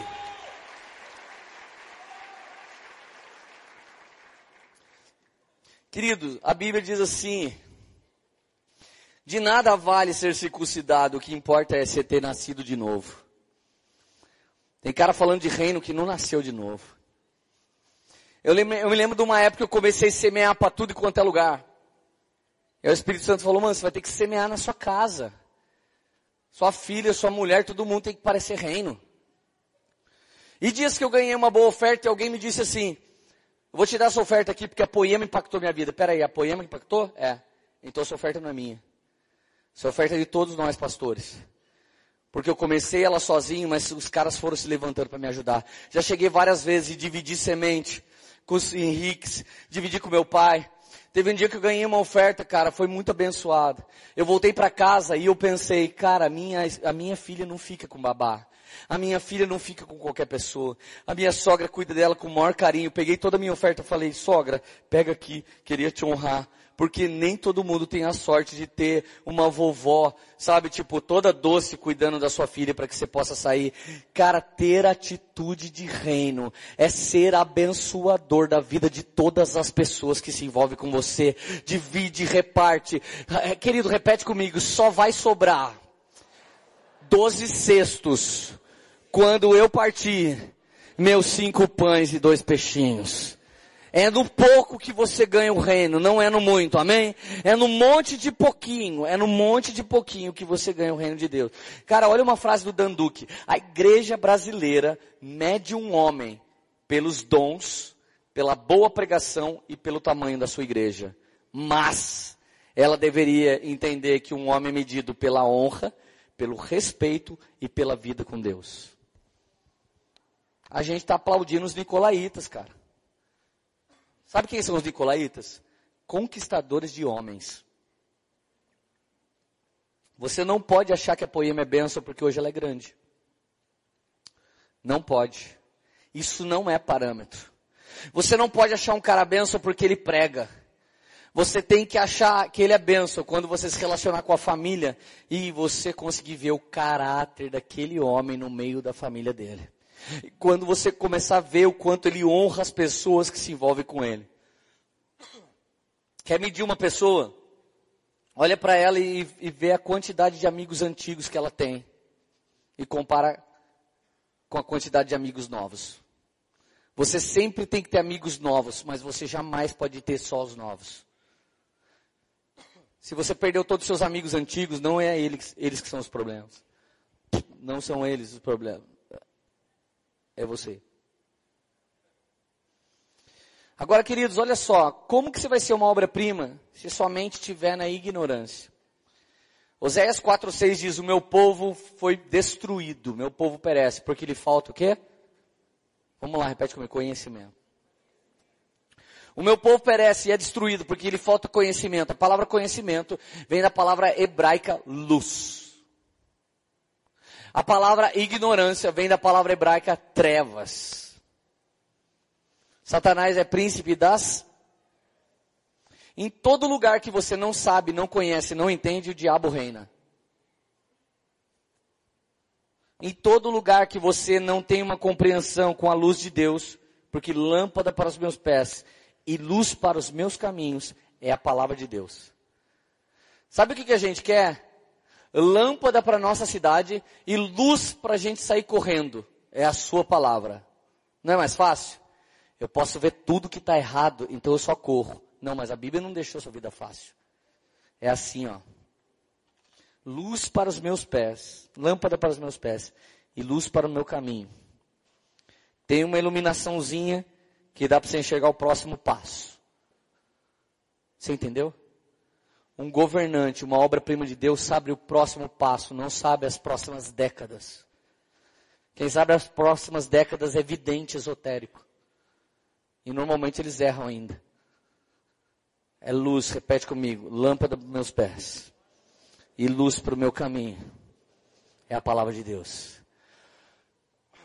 Ah, a palavra de Deus diz que eu tenho que fazer isso. E a revelação de Deus diz que você tem que fazer o quê? João 8,12 diz assim: Eu sou a luz do mundo. Quem é a luz? Jesus. Repete comigo, Jesus. O diabo é o que mesmo? Príncipe das? E Jesus, luz do mundo. Tudo que a palavra de Deus chega em você e arranca a sua ignorância, acende uma luz dentro de você. O que, que significa? Ainda nada, que você só tem consciência do que é certo e o que não é.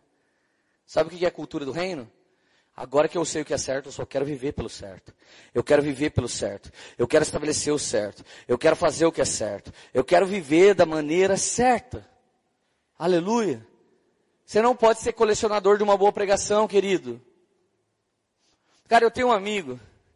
Tomara que ele não esteja assistindo.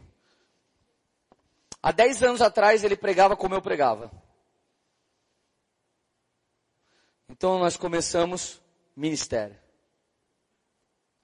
A igreja dele era legalzinha. E a minha, naniquinha. Meu casamento foi ficando cada vez melhor. O dele, legal. Minhas filhas foram crescendo no Senhor. Os dele, legal. Nossa igreja foi crescendo. A dele, daquele jeitão. Túnel.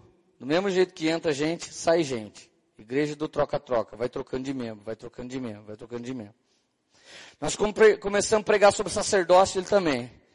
Nós começamos a pregar sobre o reino de Deus, ele também. Nós começamos a pregar sobre o mover de Deus, ele também. Coisa que a gente falou há três anos atrás, a gente vive hoje. O dia que a gente veio ver esse galpão, a gente falou, grana a gente não tem, mas a gente tem o dono do ouro da prata. E a gente decidiu. Ele está no mesmo lugar, na mesma igreja, casamento, dificuldade, os filhos não querem saber do evangelho, e ele se tornou o quê? O cara que dá uma pregadinha.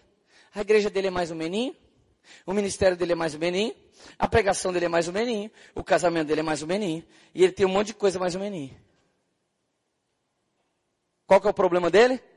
É um bom pregador. Só. Repete comigo a parte da Bíblia que vai funcionar na minha vida. Você tinha que ter mais fé para você falar. Vamos lá, fala com tudo. Eu estou aqui uma hora falando estriquinado e você. A parte da Bíblia que funciona na minha vida. É a parte que eu creio e pratico. Acabou, irmão. Estabelece a partir de agora quem você vai ser, para onde você vai. Há um ano atrás o Mark Schubert falou aqui, estou indo embora para a Alemanha e Deus mandou estudar alemão, lembra? Quantos lembram disso?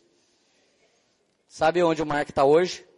Na Bavária, pregando pela primeira vez numa igreja alemã em alemão. Ele determinou e ele foi. Obra-prima de Deus é responsável por si, por seus atos, não é levado pelo mover dos outros, é aquele que cria o mover, é aquele que cria as regras, é aquele que pode até dar uma ordem para o tempo, para de chover e Deus fala lá do céu, amém, amém, para mesmo. Ele falou certo. Eu acho que Deus dá uma cutucada no Espírito Santo e falou, olha velho, Deus Pai Todo-Poderoso, olha o que ele decidiu fazer. Tem umas irmãs que tem que chegar em casa hoje, tem que fazer que nem eu já fiz, já fiz o enquadro da minha casa. Eu fiz a sondagem profética e o enquadro. Eu cheguei na minha casa, gastei a manga assim. Saí da minha casa cansado de ser fracassado. Comecei a andar assim na casa. Diabo, se tiver com a lagartixa, se tiver dentro do interruptor, se tiver dentro da geladeira, se tiver dentro, vai sair da minha casa agora. Em nome de Jesus, eu não vou ser mais uma casa que, ah, minha casa, minha filha, eu não vou. E eu ia para dentro da casa, saía de dentro da casa, eu ia no telhado, eu ia debaixo da casa, eu ia tudo quanto é lugar, e ficava orando na minha casa. Eu não era pastor, eu, eu só era o crente que acreditava. E eu comecei a decretar e orar e fazer força e quase chutar a parede. Mas eu queria que Jesus salvasse minha casa. Ô gente, vamos lá, cara. Fala, estou entendendo, Jesus. Faz assim, é, tô entendendo, Jesus. Aí. Gente, aqui dentro da igreja do Senhor, tem dois tipos de vaso, para honra e para desonra. 2 Timóteo 2,20 diz assim, numa casa há vasos não apenas de ouro e prata, mas também de madeira barro. Alguns para fins honrosos e outros para fins desonrosos. E agora? Pergunta para mim, como é que eu sou honroso? Ou fala, como é que eu sou desonroso? Se alguém se purificar das coisas caídas, será vaso para a honra, santificado, útil para o Senhor e preparado para toda boa obra. Santificado, separado, útil para o Senhor e preparado para toda boa obra. Irmão, você tem que ser, pelo amor de Deus, preparado para toda boa obra. Eu não sou pastor, mas Jesus morreu por obra-prima, não foi por pastor. Gente, o romanismo diz que só padre fazia certas coisas. O evangeliquismo diz que só pastores. Mas a Bíblia diz que todo aquele que crê, vamos lá. Todo aquele que crê, vamos lá. Gente, vocês entendem meu desespero? Eu fico desesperado, vontade de chacoalhar todo. Ai, irmão, vira tudo que Jesus quer que você vira. Gente, olha o que a palavra faz de uma obra-prima. No resto da galera eu não sei o que faz, mas na obra-prima, 2 Timóteo 3,16, toda escritura é inspirada por Deus, útil para ensino, repreensão, correção e instrução da justiça. Repete, repete comigo, a palavra de Deus em mim traz ensino, repreensão, correção e instrução de justiça. Gente, está na Bíblia, está na Bíblia, faz. Está na Bíblia, faz. Mas o que, que eu ganho? O que a Bíblia promete. O que a Bíblia te pede, a Bíblia te dá como promessa. Se você topa. Mas não podia ser de graça? De graça já é a graça. Já está bom demais. Ninguém poderia ser salvo por si. Então já está ótimo. O que, que a mãe dos filhos de Zebadeu pediu mesmo? Que ele sentasse da onde? No trono com Jesus. Já respondi. Apocalipse 20, verso 4. Eu vi tronos em que se assentava aquele a quem havia sido dada autoridade para julgar. Repete comigo, existiam tronos. Quem sentou nele tinha autoridade para julgar. Olha agora 1 Coríntios 6,2. Onde você e eu vamos sentar? Vocês não sabem que os santos hão de julgar o mundo? Se vocês vão de julgar o mundo, acaso não são capazes de julgar as causas de menos importância? Querido, tudo que eu estou falando para você fazer é julgar as causas de menos importância. A mãe dos filhos de Zebedeu falava, pode ele sentar no trono com você? Jesus falava, moça, você está pedindo um bagulho que não é escatológico. A verdade é que Apocalipse diz que todo mundo vai se assentar com aquele que julga. Todo mundo que é obra-prima. E nós vamos julgar os anjos. Você tem noção, mano? Nós vamos julgar os anjos e a terra. E como que nós vamos julgar? Aprendendo agora a subjugar. E o que é aprender a subjugar? Aprender a subjugar é entender o que a palavra diz em Mateus 7,3. Por que você repara o cisco no olho do seu irmão e não se dá conta da viga que está no seu próprio olho? Como você pode dizer ao seu irmão, deixe-me tirar o cisco do seu olho, quando há uma viga no seu. Hipócrita, tira primeiro a viga dos seus olhos. Agora repete comigo. E então, você verá claramente para tirar o cisco do olho do seu irmão. O politicamente correto está entrando dentro da igreja e agora você não pode julgar ninguém. Aqui para vocês, mano. Não para vocês. Para os ativistas do politicamente correto, aqui, ó voadora em vocês. Ah, irmão, a gente tem que respeitar as pessoas. Eu não respeito ninguém que quer ir para o inferno. Se quiser ir para o inferno, eu desrespeito ele, vou ficar loprando até ele querer ir para o céu. Não dói mais, incomoda, não dói mais, vamos para o céu, vamos para o céu, vamos para o céu. Blá, blá, blá. E não quer dar unfollow. Tô falando na vida mesmo, sai fora, tipo, dislike, vaza. Porque se likear, a gente vai levar para o céu. Ai, sabe, a igreja não pode julgar. Tira a trave, passa a viver a cultura do céu e sai por aí arrancando o cisco dos olhos de todo mundo. É isso. Tira a trave. Ah, pastor, você não, você não conhece minha mulher. Se eu falar assim com ela, então tira a trave, caramba. Tira a trave para você ver se Jesus não chega junto. Assim, Amor, posso tirar um cisquinho? Irmão, a trave não está no seu irmão, a trave está em você. A trave está em mim. Deus está pedindo um alinhamento geral para que eu possa liderar alguém. Ai, a gente não fala essas coisas, né? A gente fala. Fala no púlpito, fala na cara, fala por telefone, fala mano a mano, a gente só não fica falando no Facebook. Cara, vamos lá alguém. O politicamente correto está dizendo para a gente que a gente tem que ser sintético, plástico. Pai e mãe, o pai bate na mãe, a mãe chifra o pai, o filho vai na escola dar no professor. O professor queria dar aula, tem que dar educação. O pastor queria pregar a palavra, tem que dar educação. Cara, tem dia que a gente está pregando alguém, né, tipo, não tá nem aí.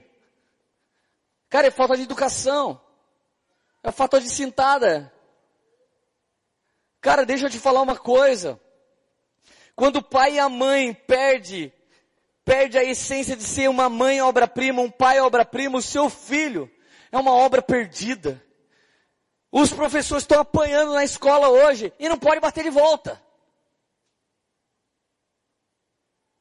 Cara, pouco tempo atrás destruíram, sei lá se foi a Coreia, que país que foi, 60 anos atrás. Os caras acabaram com o analfabetismo. A gente pôs o cara na escola, mas o cara é analfabeto ainda, ainda bate no professor.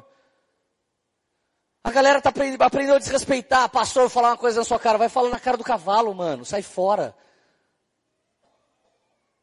Cara, tem gente que desrespeita tudo e todos. Uma obra-prima de Deus respeita até quem não merece respeito. Uma obra-prima de Deus é alguém que tem poder de Deus e tem unção de Deus. Ele se envolve com quem não tem na tentativa de levantar esse alguém. Mas um cara que não quer ser obra-prima de Deus, ele tenta se incluir no sucesso das pessoas. Ele nunca faz sucesso em nada. Então quando ele chega perto da gente, cara, ele tenta parasitar. Ele, ele tenta arrancar. Oh, oh, deixa eu andar com você. Eu preciso andar com você. Você precisa andar com Jesus, cara. Oh, oh, vamos ter mesa, vamos ter mesa. Quem decide ter a mesa é quem põe a mesa. Não vamos comer enquanto Davi não chegar. Ninguém se serve enquanto Saul não chegar. Jesus fala, vai até o cenáculo, diz para o cara se está tudo pronto, porque eu vou pôr uma mesa para os meus filhos. Obra-prima de Deus, você não se exibe, você é chamado. E quando você é chamado, você demonstra a intimidade que você tem. E aquela galera vai ser impactada com você. Porque Jesus, mesmo tendo 12 anos de idade, ele já estava preparado para impactar, porque ele entendeu o que era ser uma obra-prima de Deus. Aleluia. Aleluia. Hey. Gente, olha essa vai para as irmãs. 1 Timóteo 5,10. Eu bato muito nos irmãos, hoje eu vou dar nas irmãs. Eu colo os caras aqui agora hoje, segura, irmã. Dá tempo de vocês ir embora ainda. Paulo fala assim, quando vocês forem incluir, olha o que é cultura de obra-prima de Deus. Quando vocês forem incluir uma irmã viúva na lista de pessoas que precisam receber dinheiro da igreja,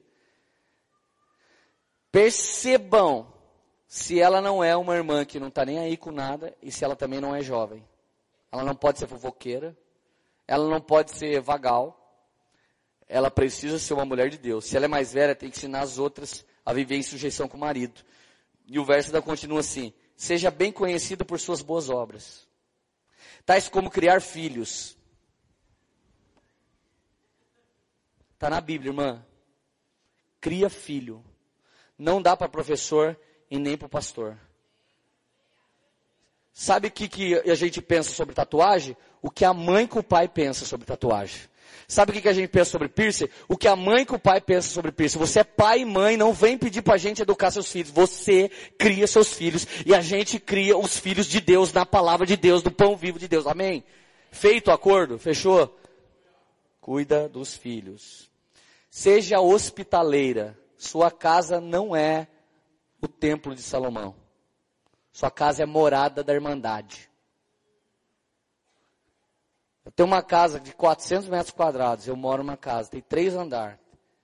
Tem dia que a conferência inteira da Poema está dormindo na minha casa. Sobe mais ou menos 400 pau a energia elétrica da minha casa quando tem quatro dias de conferência aqui. Pensa nos irmãos que gostam de tomar banho. Só tem homem cheiroso que ministra aqui. Os caras tomam banho o resto da vida na minha casa. Comida vai mais um barão naquele final de semana. A gente morava numa casa pequena. À medida que a gente pegou a nossa casa e deixou Jesus usar, ele foi dando casa maior.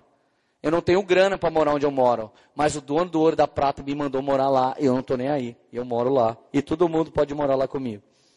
Né, Érica?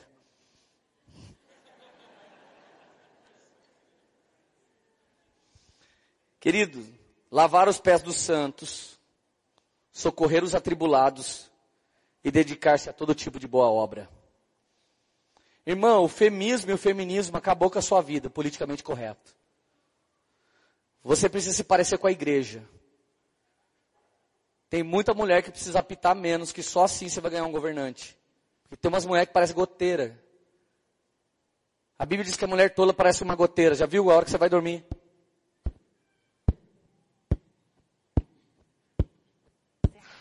Chove de uma vez.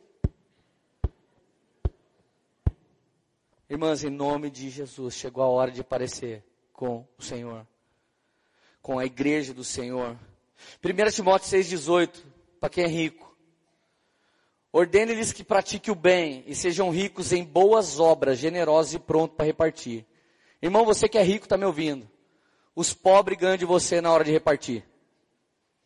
O que você dá realmente é uma sobra. Mas tem uns irmãos que dá mais severa luta, dá tudo, velho. Dá tudo dá tudo. Cara, é incrível. Você cola com o irmão pobrinho, é constrangedor. Enfia broa no seu ouvido, enfia empada no seu ouvido, pão de queijo, faz uma cesta para você levar embora. Você fala, sangue de Jesus, mano, essa irmã saltou um lugar, ela nem tem dinheiro para comprar isso de comida.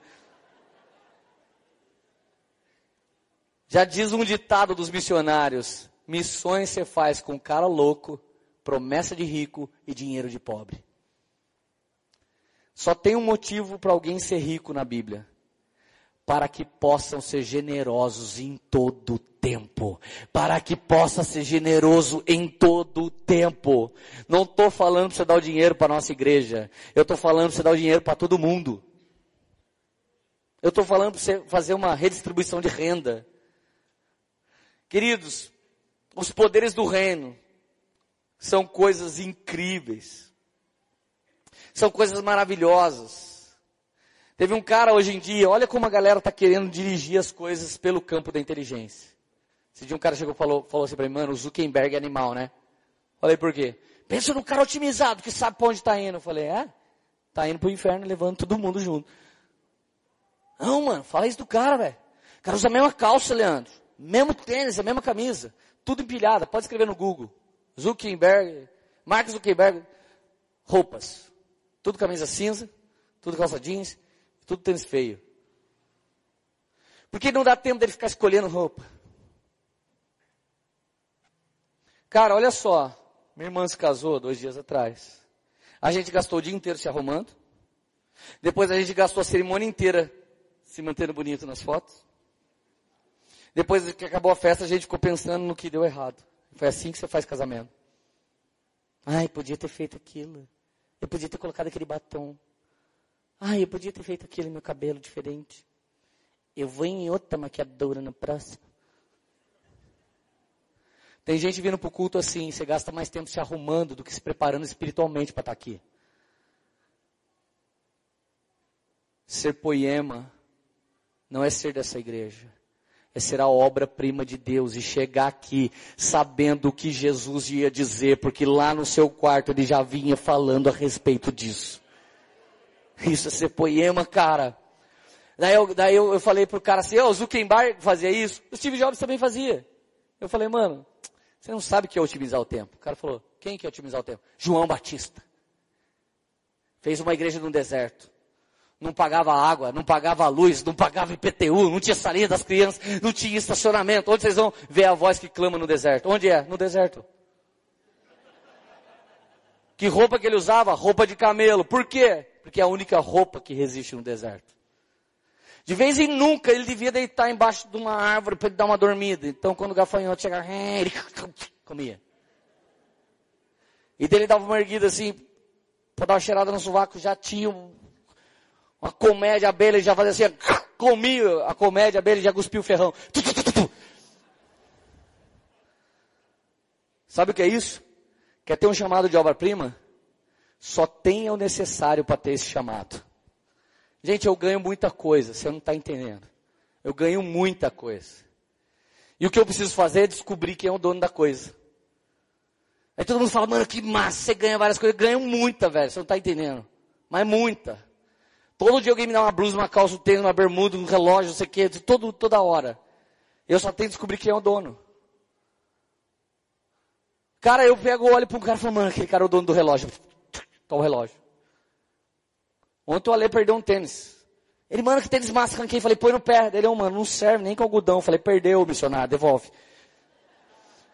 Ele, mano, mas é muito grande. Eu falei, missionário que é missionário. Usa dois números para baixo e dois para cima. Vocês não sabem, mas é verdade. Não é, Leonardo? Cara, meu irmão não compra tênis faz 30 anos, eu acho. Ele só tem 15, mas faz 30 anos que ele não compra tênis. Outro dia eu falei, mano, esse tênis é pequenininho. Ele falou, não, eu tô assim, com os dedos assim. Eu ganhei do irmão da igreja.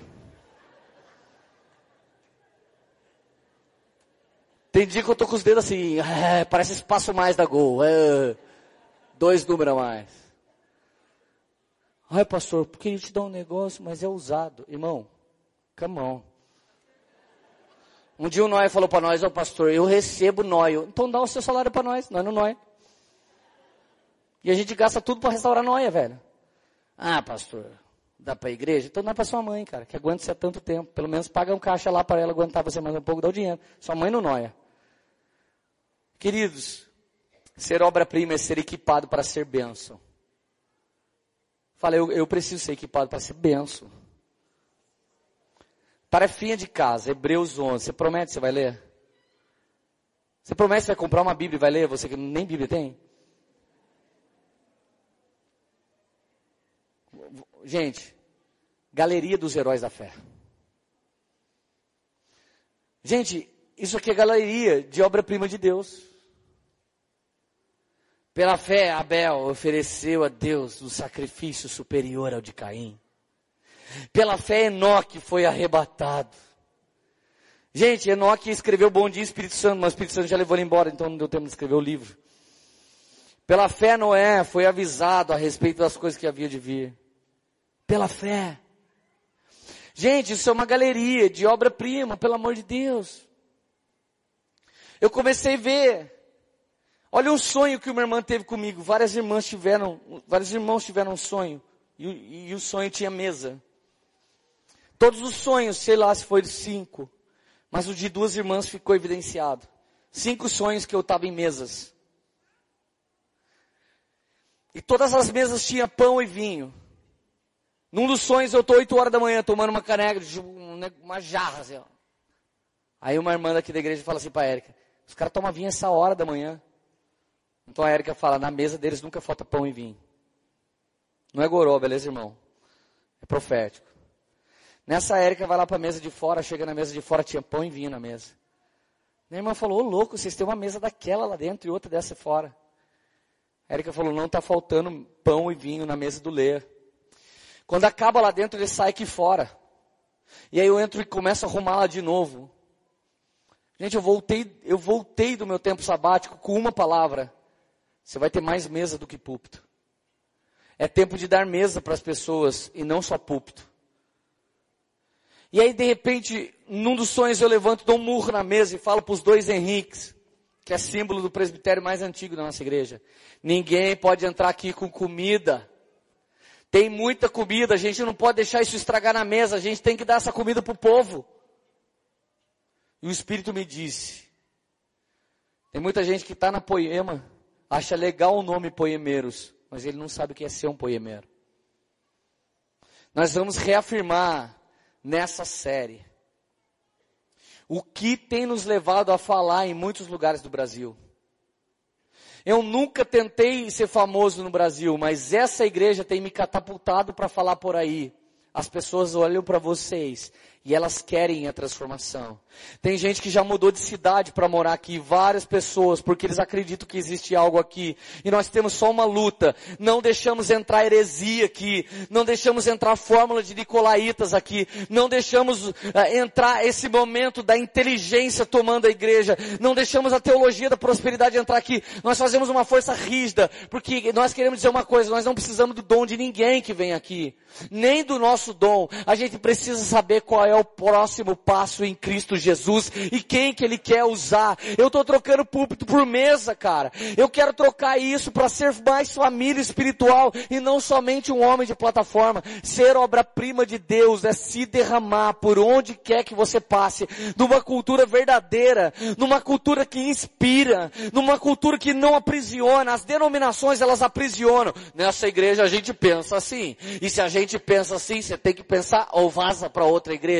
Isso é denominação. O tempo interdenominacional acabou. É o tempo paternal. Nós vamos pregar uma palavra com intrepidez e o que, que pode acontecer? Alguém ser mais inspirado que a gente e fazer um ministério ainda maior, ainda mais potente, ainda mais relevante e não tem ninguém aqui com medo de você fazer isso e nem com ciúmes, cara. A gente quer que você brilhe como obra-prima de Deus. Existe algum tesouro escondido dentro de você que só vai se manifestar para a igreja brasileira através de você. Eu aguardo com grande expectativa a sua manifestação como obra-prima de Deus. Você está na igreja que eu lidero. Você pensa que eu sonho com quantos pastores?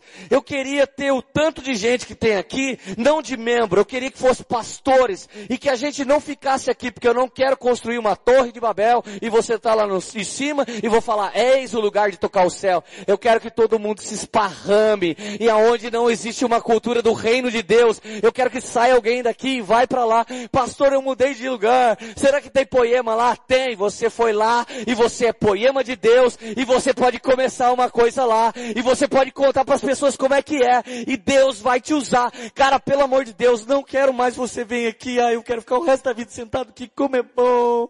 Como é bom. É aqui que eu se sinto tanto bem. É aqui que eu se sinto tudo bem. É me sinto e não é aqui nessa igreja. É na presença do Rei dos Reis. É na presença do Senhor dos Senhores. É debaixo do sangue de Jesus Jesus, que você se sente muito bem, que você é obra-prima de Deus. Ei!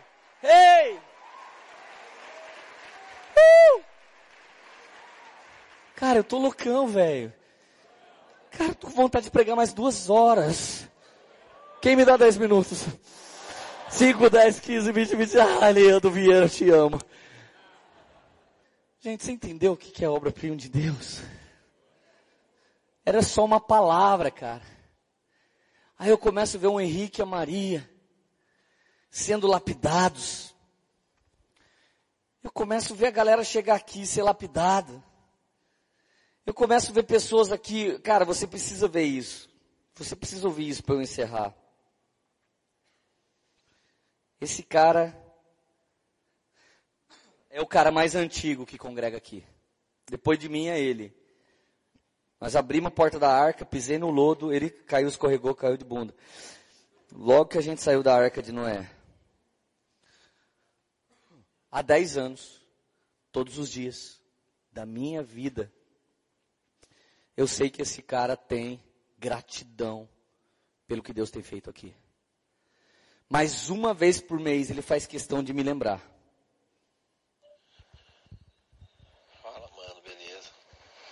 Cara, eu preciso falar umas coisas para você.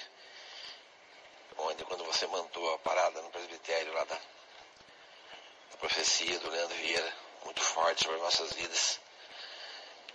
Cara, fiquei a madrugada toda aí, fui dormir muito tarde, degustando, lendo a palavra, vendo algumas fotos de antigamente da poema, das nossas vidas.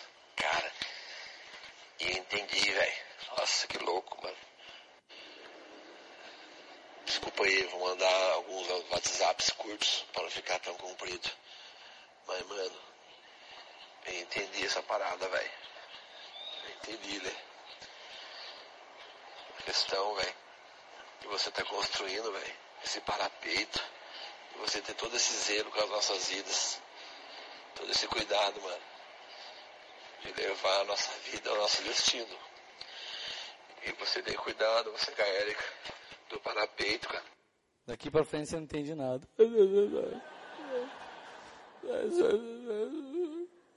Daí ele olha pra mim e fala, ô oh, cara, Jesus salvou Maria através de sua vida. Salvou eu. O Enzinho, cara. Enzinho não ia estar nem vivo, cara. Eu não ia estar nem casado, bicho. Eu amo sua vida. Eu fico olhando para ele, já, já nem consigo mais chorar, velho. São dez anos que ele fala para mim todo mês. Todo mês, cara. Todo santo mês. Às vezes, três horas da manhã, eu orando a Deus, eu penso, profecia, chegou profecia. Eu vou vir, ô oh, mano, chorando aqui, velho. Chorando aqui, obrigado, velho. Daí ele fala o dialeto lá do, do Belém, lá, eu quero aqui, velho. Aqui. Ô, bicho, ô, bichão, eu falo, mas... Cara, cara, eu vou te falar uma coisa. Isso que você ouviu não é religião. Isso que você não ouviu é quem quer ser da nossa denominação? Isso que você ouviu é um choro de um cara que chegou aqui sem esposa.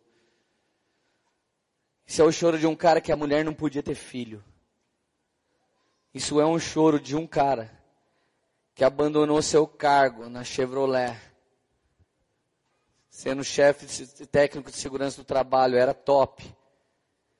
Um dia o Espírito Santo me revelou numa madrugada, o Henrique vai trabalhar full time para Poema. Eu falei, Deus, você precisa fazer uma coisa então. Deus falou o quê?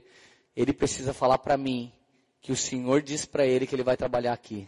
E você que conhece o Henrique sabe que ele nunca ia ter coragem de falar isso na vida. No meio de uma conferência, ele decide tomar o cálice dele. A unção quebrando tudo aqui, todo mundo orando em línguas. O Henrique vem no meio da multidão. Oh, daí piorou, chorando, misturado com misturado com mover. Eu falei, cara, peraí, deixa eu ver. Deixa eu ouvir que eu interpreto língua mesmo, deixa eu ouvir se é. Não, essa língua não é não. Deus falou que você vai me contratar. Mano, você tem que ter muito peito para tomar esse cálice. Você imagina você chega pro cara, Deus falou que você vai me contratar, o cara fala pra você, não falou comigo, tchau. Tá despedido antes de ser contratado. Aí sabe o que eu disse para ele? Eu falei, Deus, ele tomou um cálice, ele precisa tomar outro. Se ele quer sentar nesse trono, tem que tomar outro. Cara, eu vou te contratar. Você precisa acertar mais uma. Amanhã você me fala o valor que eu disse para Jesus que a igreja pode te pagar. No outro dia ele chega para mim, ó, oh, cara, todas as minhas contas dá isso. Isso dá, eu tinha falado dois dígitos. Era, era um valor de dois dígitos, assim, inicialmente. Depois 500 zero, brincadeira. Era dois, aí ele falou, ó, vai dar mais ou menos quebrado, dava quatro dígitos, ele deu um chutinho para cima, assim, de 17 reais, fechou. A Poema não tinha condição de pagar isso para ele. Mas a Poema precisava de mais pastores se dedicando às pessoas. Nessa época era full time eu lá dentinho. E nesse dia o Henrique decidiu tomar o cálice dele. Querido, ele só é pastor aqui porque ele teve peito de ouvir de Deus e falar para o corpo de Cristo o que ele ouviu de Deus. E ele não falou nenhuma bobeira. Foi a mesma coisa que a gente tinha ouvido. Eu quero fazer uma oração especial hoje. Para que você possa ouvir o que o céu está dizendo. Cara, você tem que se tornar obra-prima hoje. Você não pode mais andar nessa vida sem a satisfação do alto. Você não pode mais andar nessa vida só, sabe, vivendo de segunda a segunda, do culto de domingo no culto de domingo. Cara, pelo amor de Deus, você não pode mais viver essa vida em nome de Jesus, meu amado. Você precisa hoje falar para Deus rasgando o seu peito. Para que que eu nasci? O que eu estou fazendo aqui? Como eu vou contribuir para ser uma obra-prima? As pessoas precisam olhar para você e não perguntar, verdade que você está crente agora? Não, elas têm que olhar para você e ver a obra-prima de Deus. Ale, come here. Vem cá, Ale. Feche teus olhos, querido.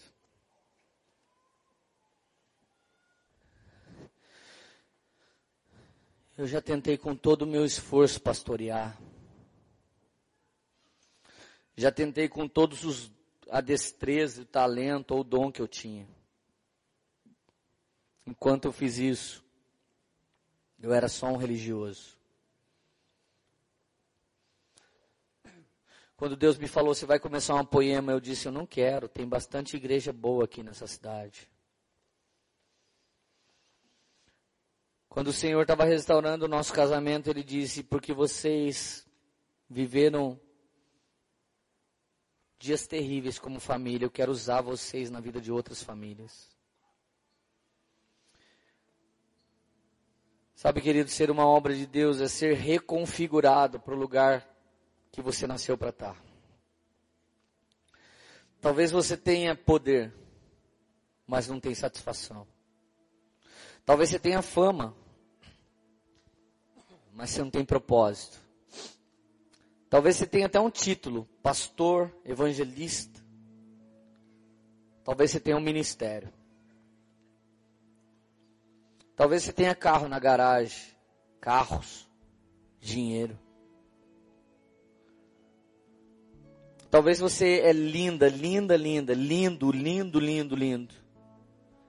Mas ninguém sabe quão vazio você é. Talvez você tenha uma Bíblia, já leu, já pregou, prega. Mas os dias que você está só, você não tem uma cultura de cálice diário. Se levanta um problema, você xinga. Se levanta outro problema, você chuta.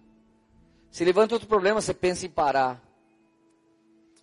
Passa um domingo tentando queimar e uma semana inteira tentando desviar. Ser uma obra-prima de Deus. Pode ser até que você seja o Moisés que nasceu numa época de maldição, que todo mundo queria matar os primogênitos. Mas como ele era uma obra-prima, a mãe dele confiou, mesmo no rio de Deus, ele não vai morrer, porque o rio é de Deus. E ele vai voltar para o lugar certo de autoridade do jeito certo.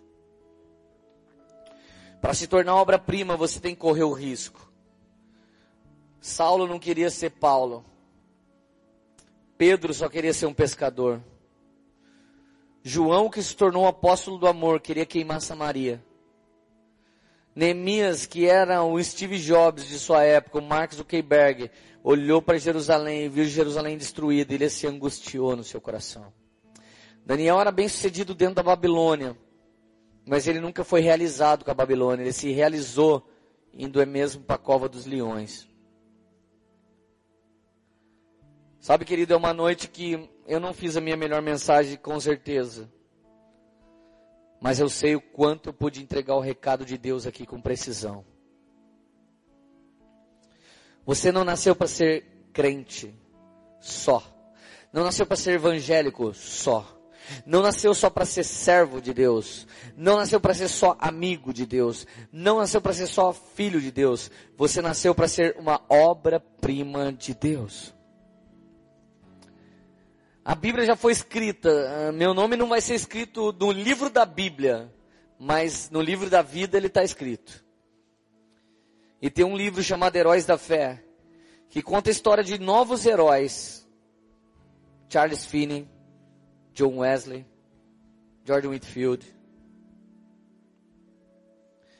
Homens que marcaram seu tempo, Martinho Lutero, John Hus. Homens que foram verdadeiras obras-primas. Os últimos seis anos eu preguei em Curitiba. E os últimos seis anos Jesus mandou eu falar dentro de todas as igrejas que eu preguei em Curitiba. O próximo avivamento vem dessa cidade no Brasil, como veio em BH nos anos 90. Ontem eu não estava lá participando. Mas 50 mil cristãos estavam dentro da arena da Baixada gritando pelo nome do Senhor, adorando. E quando eu vi aquilo, eu lembrei que pela graça e misericórdia, eu também fui um dos muitos homens que viram isso se cumprir lá. Assim como nós vimos que em Curitiba algo ia começar a se mover, eu vejo algo se movendo aqui essa noite. Quero reafirmar para os antigos poemeiros o seu valor. Quero reafirmar sobre você que nem era um poemeiro. Você pertencia a outro ministério, sabe? Mas você é uma obra-prima de Deus. Eu quero hoje dizer que você nasceu para ser obra-prima. Você não nasceu só para uma denominação. Eu quero dizer para os calvinistas, para os arminianos, para os pentecostais, neopentecostais tradicionais, para os underground, eu quero dizer para vocês, vocês são todos obra-prima de Deus. E chegou a hora de você refletir no presente momento, um pedacinho de nosso Deus Todo-Poderoso. Chegou a hora de alguém ir se envolver com você por questões profissionais, porque bateu o carrinho no seu no supermercado. E chegou a hora dessa pessoa ter um encontro com Jesus. O Alessandro Vilas Boas e o Ana é um dos maiores ministérios que ministram na rua. Antes de ontem eles estavam na Praça Roosevelt. Um monte de nóia, travesti, prostituta envolvem aquela praça. Quando eles começaram a montar o som, a polícia chegou e eles ficaram com medo da polícia pedir para eles parar. Os policiais chegaram para eles, nós vamos cobrir vocês, vocês podem fazer som até a hora que vocês quiserem. Quando estava lá 400 pessoas, 500 pessoas queimando por Jesus, os policiais estavam chorando, sacando seus celulares do bolso. E eles estavam filmando aquilo. E os policiais chorando falaram para o Alê, a gente só vê coisa ruim na praça, mas quando vocês chegam na praça, o reino de Deus vem nessa praça. E aí tinha, os, e tinha uns jovens fanqueiros no canto, dando risada da chapação dos crentes. Uma menina desgarrou da turma, foi lá falar com os fanqueiros. O fanqueiro falou, Fazer aquela galera chorar e cair no chão é fácil, menina. Quero ver você fazer isso comigo. Ela abraçou aquele menino e disse: Aba, deixa ele sentir o seu amor por ele. E aquele menino começou a chorar. e quando ela soltou, ele estava prostrado, chorando. O outro amigo dele, ela nem perguntou se ele também queria, ele já estava vendo e grudou aquela menina. Deixa eu dar um tiro no pé essa noite aqui. Eu realmente não preciso de você aqui dentro da igreja. Aqui não é a igreja. Aqui é casa de adoração, aqui é casa de oração. O seu campo de aprender aqui, aqui é uma sala de aula espiritual. Aqui é um lugar que você presta seu sacerdócio, se você não sabe fazer em casa. Mas o campo de ser obra-prima de Deus não é em cima dessa plataforma. Qualquer um que sobe aqui é top. Porque o Jesus vai usar mesmo. E não é porque são top em si, mas porque pela graça fomos chamados obra-prima. Mas eu não quero enviar você para a rua, é o chamamento do Alê. Eu quero enviar você para onde você foi chamado. Alguém aqui foi chamado para dentro da academia. Alguém aqui foi chamado para o meio dos universitários. Alguém aqui foi chamado para o meio dos surfistas. Alguém aqui foi chamado para o asilo. Alguém aqui foi chamado para os hospitais. Eu não sei para onde você foi chamado, mas como obra-prima de Deus, você precisa aprender hoje para onde você foi chamado. E lá eu vou olhar e vou chorar como eu chorei vendo os vídeos do Alê. Já fiz coisa muito louca, mas igual a essa não. Fiz outras. E qual que você fez? Se você não tinha feito até aqui, fique tranquilo, cara. É daqui para frente que você vai fazer. Porque ser obra-prima de Deus é ser um diamante que vai rolar a terra, lapidando outros diamantes. Você vai lapidar outros diamantes. Feche os seus olhos, Espírito de Deus. Não tem alguém aqui, Senhor Jesus, filho desgarrado, não tem aqui essa noite não. Não tem aqui nessa noite bastardo não. Não tem aqui essa noite filho sem pai, não. Não tem essa noite aqui alguém que entrou por acaso aqui, não. Não, não, não, não. Não tem aqui pobrezinho, não tem aqui rico, não, não tem aqui não. Não tem aqui aqueles que são fera, aqueles que não são. Não tem aqui bonito e feio, não tem não. Não tem aqui homem e mulher, não tem não. Não tem crente aqui não, Senhor. Não tem desviado, não tem ímpio. Não tem aqui ateu, ator, espírita, católico, poema, poema church, não tem, não tem não. O que tem aqui essa noite, Senhor Jesus, é obra-prima de Deus, é obra-prima de Deus, é obra-prima de Deus. Recebe agora um renovo do Espírito Santo de Deus no seu chamamento, um renovo do Espírito Santo de Deus no sonho que você queima. E não é pelo poder de um homem, não é pelo poder de persuasão humana, é pelo poder do Espírito Santo. Ei, Arás!